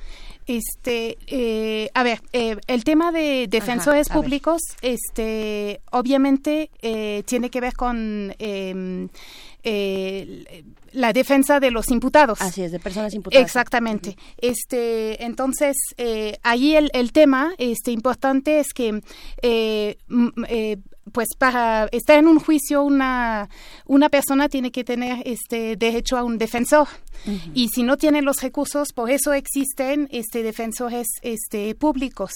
Eh, de hecho también es interesante en este hace rato estaba pensando eh, decimos que los defensores públicos eh, son importantes para las personas que no tienen recursos. En algunos países como Argentina por ejemplo este los defensores públicos son tan buenos que a veces incluso personas con recursos prefieren tener acceso, o sea, la defensa de defensores públicos que de, de- de- de abogados privados. Entonces, esto es lo que no- eh, lo que creo que tendríamos que aspirar, a lo que tendríamos que aspirar, tener esa ese- esa calidad en los Claro. defensores públicos. Claro. Eh, doctor Salazar Ugarte, también otro de los puntos importantes dentro de este paquete de eh, reformas está el tema de las controversias constitucionales. ¿Cómo, cómo lo entendemos? Bueno, las controversias constitucionales son un recurso que tienen algunas instancias, digamos, públicas, en este caso las entidades federativas, por ejemplo, para controvertir decisiones que desde su punto de vista eh, afectan sus facultades o invaden su esfera de acción. Y en ese sentido es una figura que está contemplada en la Constitución desde 1994, junto con las acciones de inconstitucionalidad, y es un recurso que permite, digamos, revisar aquellas decisiones de distintas autoridades que, por ejemplo, vulneran el pacto federal, que invaden las potestades de un Estado, que eh, eh, conculcan las capacidades de alguna entidad pública para tomar las decisiones para las que está creada, para las que ha sido, digamos, eh, eh, instituida. Y en ese sentido, lo que se propone ahora son algunas capacidades que son interesantes, es decir, se propone ampliar la figura de entidades que pueden presentar eh, eh, controversias constitucionales. Y esto es un eh, asunto interesante porque hay que pensar que en un Estado tan complejo, con un diseño institucional tan, tan rico como el nuestro, es común que una autoridad pueda tomar decisiones que, desde el punto de vista de otra autoridad, no le competiera, sino que fuera de competencia propia y en ese sentido acudan al Poder Judicial, a la Suprema Corte, para que dirima esa controversia, para que dé la última palabra y para que diga quién es quien debe y puede tomar algunas decisiones. Y en ese sentido creo que la reforma pues va en la dirección correcta porque es la de fortalecer a la figura y la de ampliar los actores que pueden recurrir a la misma. Pedro, hay una otra otra de las partes es la escuela para jueces. Uno piensa uno piensa los nombres clásicos del derecho, no sé, Ulpiano, Justiniano, este Cicerón, pero en la en la en la vida moderna, no sé, tal vez no sé eh, ¿Cómo, cómo considerar eh, el tema de los jueces? ¿Es una cuestión técnica? ¿Es una cuestión de moralidad? ¿Es una, un depositario de la filosofía, de la cultura, del derecho, esta, estas figuras? ¿Es un criterio Bueno, personal? ¿Cómo se hace un juez? Es muy importante la formación de los juzgadores en todos los estados constitucionales, sobre todo en los juzgadores, que van a haber cuestiones que tienen que ver con la constitución, porque las constituciones contemporáneas contienen un conjunto de derechos, pero también de principios que requieren y exigen interpretaciones. Y esas interpretaciones muchas veces se tienen que llevar a cabo caso por caso. Es decir, el juzgador debe ser capaz de identificar la norma o el principio que va a aplicar, debe de mirar las particularidades del caso concreto que se le presenta en su juzgado y debe de saber hacer la interpretación correcta para lograr la decisión jurídicamente justa. Y en ese sentido, los juzgadores, las juzgadoras, deben de tener sin duda una formación jurídica, se trata de una cuestión en la que el derecho es la materia fundamental, pero en la medida de lo posible también deberían de tener una formación o principios, digamos, de carácter filosófico, de carácter axiológico, en el cual hay muchos dilemas éticos que se ven, eh, digamos, implicados en los casos judiciales, y en la medida de lo posible yo siempre digo que un juzgador entre mayor cultura general tenga, mejor va a poder hacer su tarea. En ese sentido, un buen juez no es solamente un buen técnico. La dimensión técnica es importante, sin duda, porque es la que además nos da certeza de que se va a realizar una labor jurídica al resolver los casos, pero esa labor técnica debe de ir acompañada de otros saberes y por lo mismo la formación de los jueces, la educación de los jueces y la actualización constante de los jueces se vuelven muy importantes. Se nos empieza a acabar el tiempo y bueno, hay muchísimo que decir, pero en esta reseña muy general, eh, ya hacia un comentario de cierre, eh, pues, pues qué decir, qué decir también eh, de los puntos tal vez menos acer- acertados de esta propuesta, doctora Laurence Pantán. Eso por un lado y por otro. Seguimos esperando y esperaremos a que llegue la serie de propuestas por parte de la Fiscalía. Eh, ¿Tú esperas una modificación tal vez algo más orientado a la política criminal y no tanto eh, a, donde estas filtraciones que no sabemos de quién, eh, no firmadas, eh, pues se- se nos dieron a conocer? En realidad fueron firmadas, este, pero bueno. este, este, No oficialmente, no oficialmente, Ajá. pero sí, este, en realidad eh, sí, espe- sería deseable que fuera, que, que, que, que fueran estas iniciativas enfocadas a, a- a, en realidad un- una definición de una política criminal. Mm, Realmente no sé este qué vaya a suceder en este aspecto, pero claramente este se tenía de hecho se anunció se, se iban a presentar en la fecha en el 15 de enero, se anunció que se eh, ese día que se presentarían el primero de febrero no se presentaron, se anunció que se iban a posponer, entonces creo que sí las están trabajando y eso me parece que solamente puede ser una, una buena señal. Este sobre lo que de estas iniciativas الفلتة هي yo creo que hay un punto importante eh, que es el tema de la profesionalización también de los eh, eh, funcionarios eh, administrativos del Poder Judicial. Eh, de hecho, en su propuesta de presupuesto, el Consejo de la Judicatura Federal había incluido un renglón este, donde decía que tiene, quería desarrollar un servicio profesional de carrera para los administrativos. ¿Por qué es importante? Obviamente, pues la mayoría de los empleados judiciales son jurisdiccionales, son los que este, trabajan en los juzgados y tribunales, pero todos los administrativos este, son los que trabajan este, precisamente en todo lo que es este, eh, eh, pues, eh, temas de administración de recursos, administración financieros o materiales, y eh, allí hay muchísimo nepotismo también. Entonces, eh, realmente sí se necesitaría eh, enfocarse en eh, mejorar eh, eh, esta, e- esta parte, porque creo que allí también hay muchos espacios para la corrupción y el nepotismo, por ejemplo. Por Pedro, supuesto. y ya en el comentario de cierre, quisiera hacerte una pregunta, porque tanto periodistas como abogados están siempre en la mira y en el tema de las eh, conferencias mañaneras del presidente. Eh, y como parte de la representación de uno de los espacios de pensamiento más importantes internacionales, que es el Instituto de, el Instituto de Investigaciones Jurídicas, ¿Cómo, ¿Cómo están siendo vistos los abogados, incluidos los jueces, dentro de la perspectiva ideológica de la cuarta transformación? ¿Estás contento? ¿Estás conforme? ¿Qué, qué habría que pedir para ser vistos con dignidad eh, desde el más al- de uno de los más altos lugares del pensamiento jurídico, que es el Instituto de la UNAM?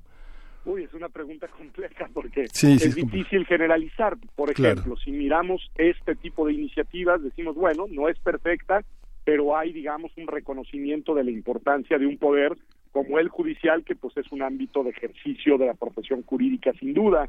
Si miramos algunas otras decisiones, algunas otras designaciones y nombramientos que se han impulsado desde el actual gobierno y se han avalado por el Congreso de la Unión, pues han quedado mucho eh, a deber porque pues hay nombramientos, como sabemos, en los cuales incluso se han incumplido los requisitos legales y en ese caso lo que un eh, digamos jurista diría es que la lógica del poder se impuso a la lógica del derecho y eso no es sano en un estado constitucional. Y por el otro lado bueno está toda esta parte también discursiva en la cual el derecho no pareciera ser el instrumento principal de operación política del actual gobierno. Y eso pues tiene su lógica el presidente de la república no es abogado como lo han sido sí muchos de los de sus antecesores y en ese sentido su visión de la gestión de lo público pasa más por la acción de la política que por la utilización del derecho y creo que ahí hay algunas tensiones que explican algunos de los desequilibrios y algunos de los desacuerdos que se, se han generado en, en este año y algunos meses más pero lo que yo sí diría que no perdamos de vista el valor civilizatorio del derecho como herramienta, como instrumento que nos hemos, eh, digamos, dado las personas en las comunidades complejas y plurales como lo es la nuestra, precisamente para contar con un instrumental que te permita dirimir los conflictos de manera pacífica. Y en ese sentido el derecho es un instrumento muy positivo, sobre todo si el derecho está inspirado en la tradición, digamos, del Estado constitucional en el que las libertades, la igualdad y la autonomía de las personas pues constituyen la razón de ser del ordenamiento jurídico en su conjunto. Bien, pues les agradecemos a ambos, nos quedamos con todas estas eh, ideas, pues eh, en la reflexión, este fortalecimiento, por ejemplo, de la Defensoría Pública, fortalecimiento que no autonomía, que ese también tendría que ser, no sé si un tema, dar la autonomía a, a- a la Defensoría Pública en este país. Pero bueno, lo dejamos para después, para otra ocasión. Les agradecemos mucho, doctora Leonance Pantán, eh, coordinadora del programa de transparencia en Justicia de México Evalúa. Muchas gracias. Muchas gracias a ustedes. Gracias, doctor Pedro Salazar Ugarte, director del Instituto de Investiga- Investigaciones Jurídicas de la UNAM. Hasta pronto, doctor. Hasta pronto. Muchísimas Hasta gracias por la invitación. Muy buenos días. Gracias, doctor. Muy buen día. Pues vamos a ir con música, vamos a escuchar de Black Hippo,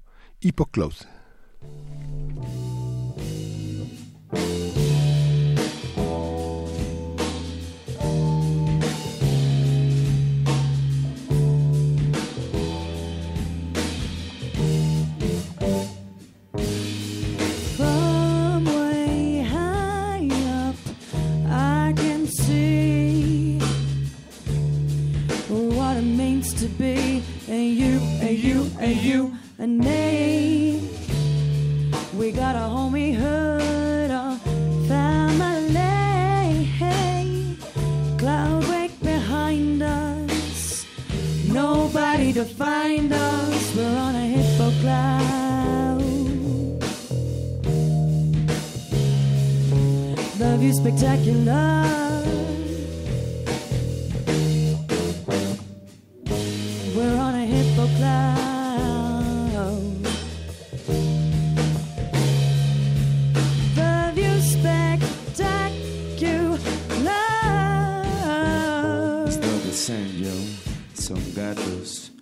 Papel quemado y alucinados. Contemplamos el caos y el paisaje nublado. Solo son 20 y ya sobran los planes de viajes cósmicos interdimensionales en planos mentales, auroras boreales. Nos transformamos en animales ancestrales. Somos el átomo y el universo en uno. Yo soy el fuego y el humo que me fumo. Somos eterno resplandor de diamante en bruto. Súbete al hipo, nena, rolemos uno. Arriba del Black Hippo, todo es tranquilo. ¿Cómo te explico? Hay puro chill, this shit is real. Andamos flotando de continente a continente, haciendo escala para que se arme el jam. Vengo rapeando acorde los acordes. Pongo centos donde caigan chido. Hala conmigo, súbete al Black Hippo. Un viaje épico cruzando trópicos, nubes moradas místicas. Vamos dejando al pasar. Black Hippo no responde a la ley de la gravedad. Subete al Black Hippo, yo. Subete al Black Hippo. Subete al Black Hippo. We're float, float, floating. Get on the high road and hip hopping. I'm ready for you, no trips, no judging. The world is welcome on the Black Hippo. Flow? Yo siempre me muevo con la calma de un hipopótamo. Se el vaso de mi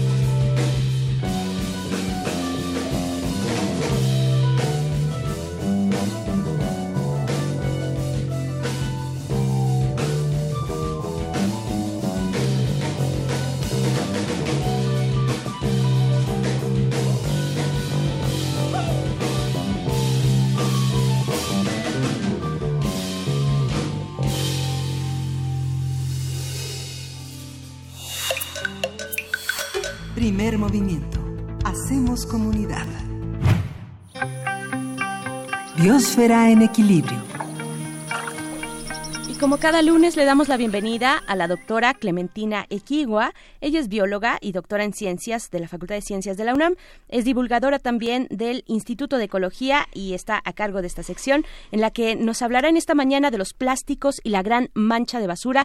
Bienvenida, doctora Clementina, ¿cómo estás? Buenos días, buen lunes. Muy buenos días y buen lunes también para ustedes. Gracias. Cuéntanos, por favor. Bueno, pues eh, creo que no habíamos tenido oportunidad de hablar que eh, empezando el año el gobierno de la Ciudad de México eh, pues se echó a andar esta iniciativa de prohibir las bolsas de plástico de un solo uso. Y hubo pues ahí como ciertas este eh, quejas no que qué sucedería que para qué no como siempre pasa con todas estas iniciativas. Y pues la idea que tiene el gobierno es contribuir a disminuir los niveles de contaminación y de generación de residuos, entre otros. La Ciudad de México, eh, dicen este, nuestras autoridades, genera más o menos unas 12.700 toneladas de residuos diarios y 8 millones de toneladas terminan en el mar.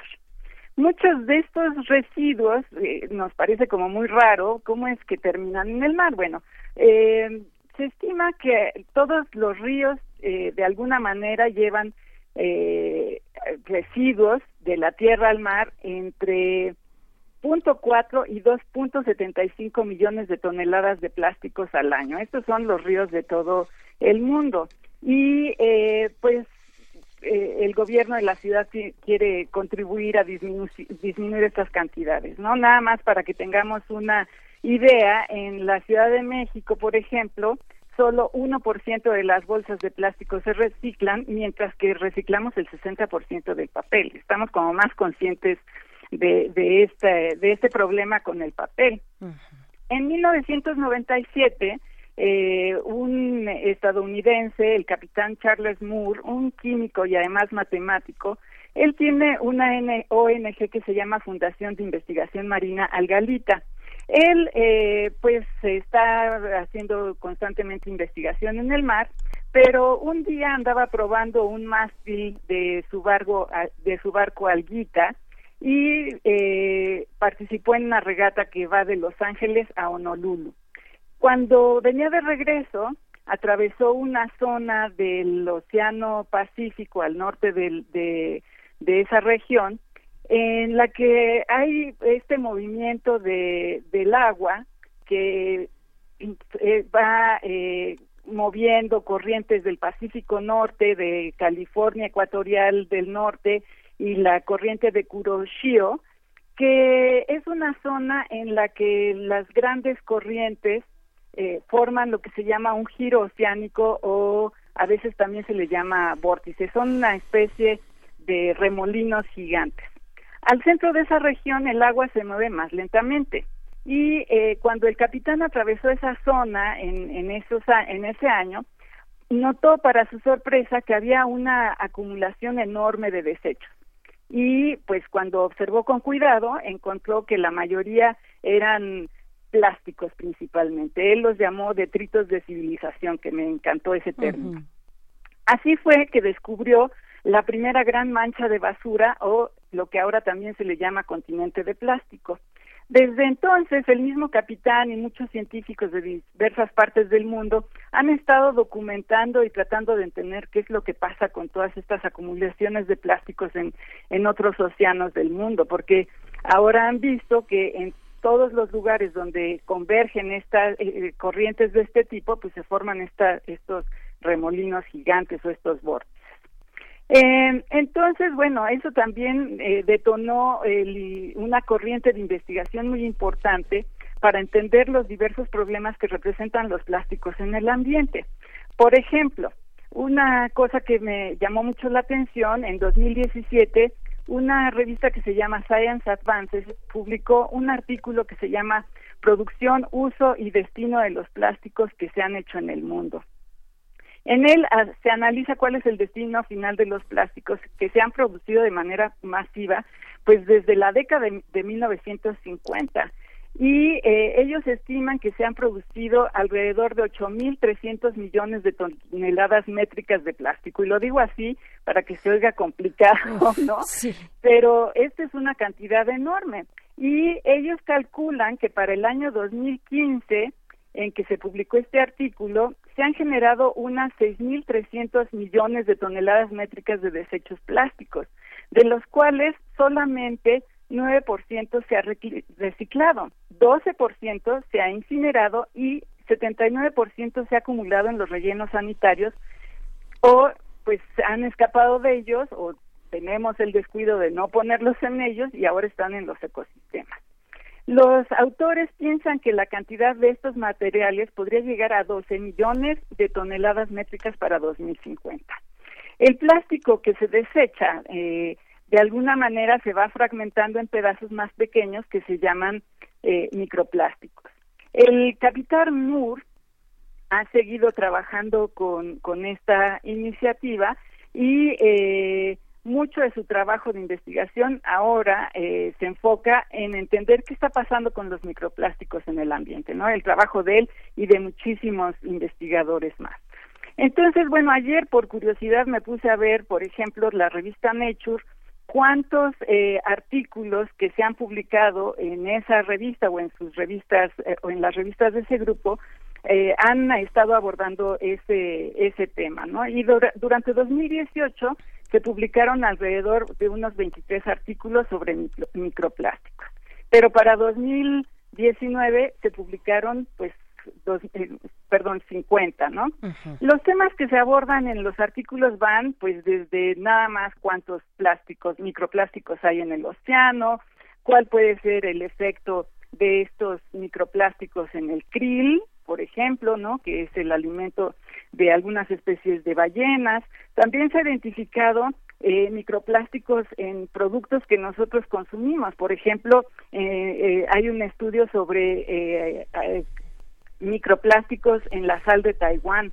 Y también llama la atención que ya se empiezan a detectar microplásticos en lugares tan remotos como la Antártida, donde pues a lo mejor no debería de haber, pero ahí están, ¿no? Y también en algunas zonas eh, tierra adentro, donde tampoco debería de, haber, ahí están, ¿no? En, por ejemplo, en la tierra de, nuestros cultivos.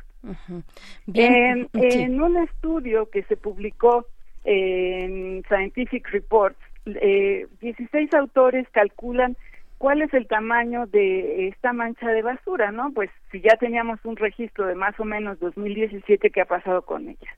Y eh, lo que ellos estiman es que el tamaño es de unas 5 a 16 veces mayor que los cálculos previos. O sea, esta mancha sigue creciendo y sigue creciendo más rápido de lo que se había pensado. Entonces, bueno, dos cosas eh, ellos llaman la atención eh, sobre en el estudio del de, tamaño de la mancha de basura y uno es, por supuesto, la presencia de fragmentos de plástico y el otro es un alto porcentaje de redes de pesca. Casi el 50% de los materiales que están ahí son redes de pesca, ¿no? Que no estamos cuidando qué está sucediendo con esos materiales. Entonces, desde 2000 eh, diversos países han hecho han echado a andar la política que desincentiva el uso de las bolsas de plástico. Hoy más de 60 países se han sumado a esta política y la idea es que con el paso del tiempo ciudades como la nuestra, e idealmente en nuestro país, reduzca sustancialmente la generación de residuos. Si se cumplen estas metas, eh, es muy probable que podamos contribuir a disminuir las, las emisiones de CO2 en un 73%, lo cual no es nada despreciable. Y bueno, como ciudadanos es muy importante que contribuyamos a estas iniciativas, ¿no? Que no, no las echemos, no las hagamos de menos, sino que seamos activos participantes en ellas. Así es, pues te agradecemos mucho, doctora Clementina Equigua, y pues sí, veremos, eh, hay quienes no están tan a favor de, de, esta medida, pero finalmente pues ya está y ojalá siga avanzando en otros estados de la República para que sea México eso, uno de esos 60 países que se sume, eh, 60 países que ya eliminaron este plástico en, en esos comercios. Pues te agradecemos mucho, doctora Clementina. Pues al contrario, muchísimas gracias a ustedes y nos vemos, nos escuchamos en la próxima. Muchas gracias, hasta el próximo lunes. Pues ya casi se nos acabó el tiempo, quedaron, quedaron muchos temas en el tintero, Bernice, ¿no? Uno, uno, uno, de ellos que no, no, no mencioné al principio, yo creo que también estaba entre los tuyos, es es necesaria una disculpa a las eh, este, a las imágenes que se promovieron eh, justamente ahora frente a mi pantalla está la, eh, el portal de la Comisión Nacional de Derechos Humanos, con quien yo creo que va a ser importante que conversemos, porque es una es, es, necesario es necesario replantear este tema y discutir los márgenes de la libertad de expresión, las necesidades de tener una mayor empatía. Justamente la Comisión Nacional de Derechos Humanos de la Ciudad de México propone que se discuta qué apellido va primero, el de la madre o el del padre, al inicio del registro es interesante.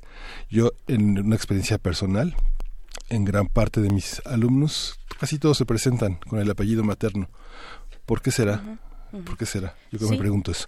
Sí. Vale la pena pensarlo. Totalmente vale la pena. O si es a la opción, digamos, un poco, si, si cabe después en la consideración de, de modificarlo, hay que hablar, hay que hablar del tema, porque hay mucho, hay mucho al respecto. Por ejemplo, cuando se trata de matrimonios de personas del mismo sexo, es ahí una discusión interesante. En fin, pues nos despedimos ya eh, con esta, eh, hace unos momentos, la declaración del presidente de la República opinando sobre las protestas contra la violencia feminicida en este fin de semana.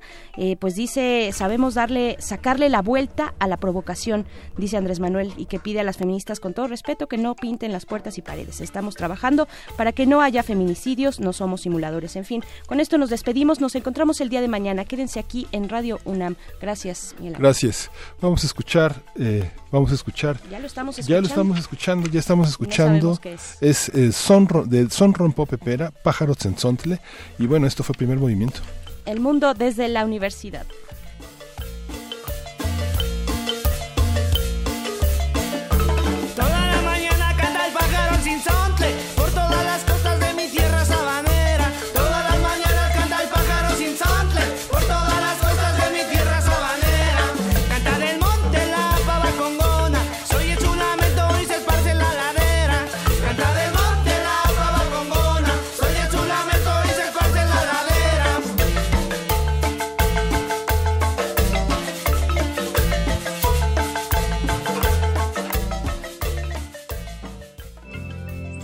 Radio UNAM presentó Primer Movimiento.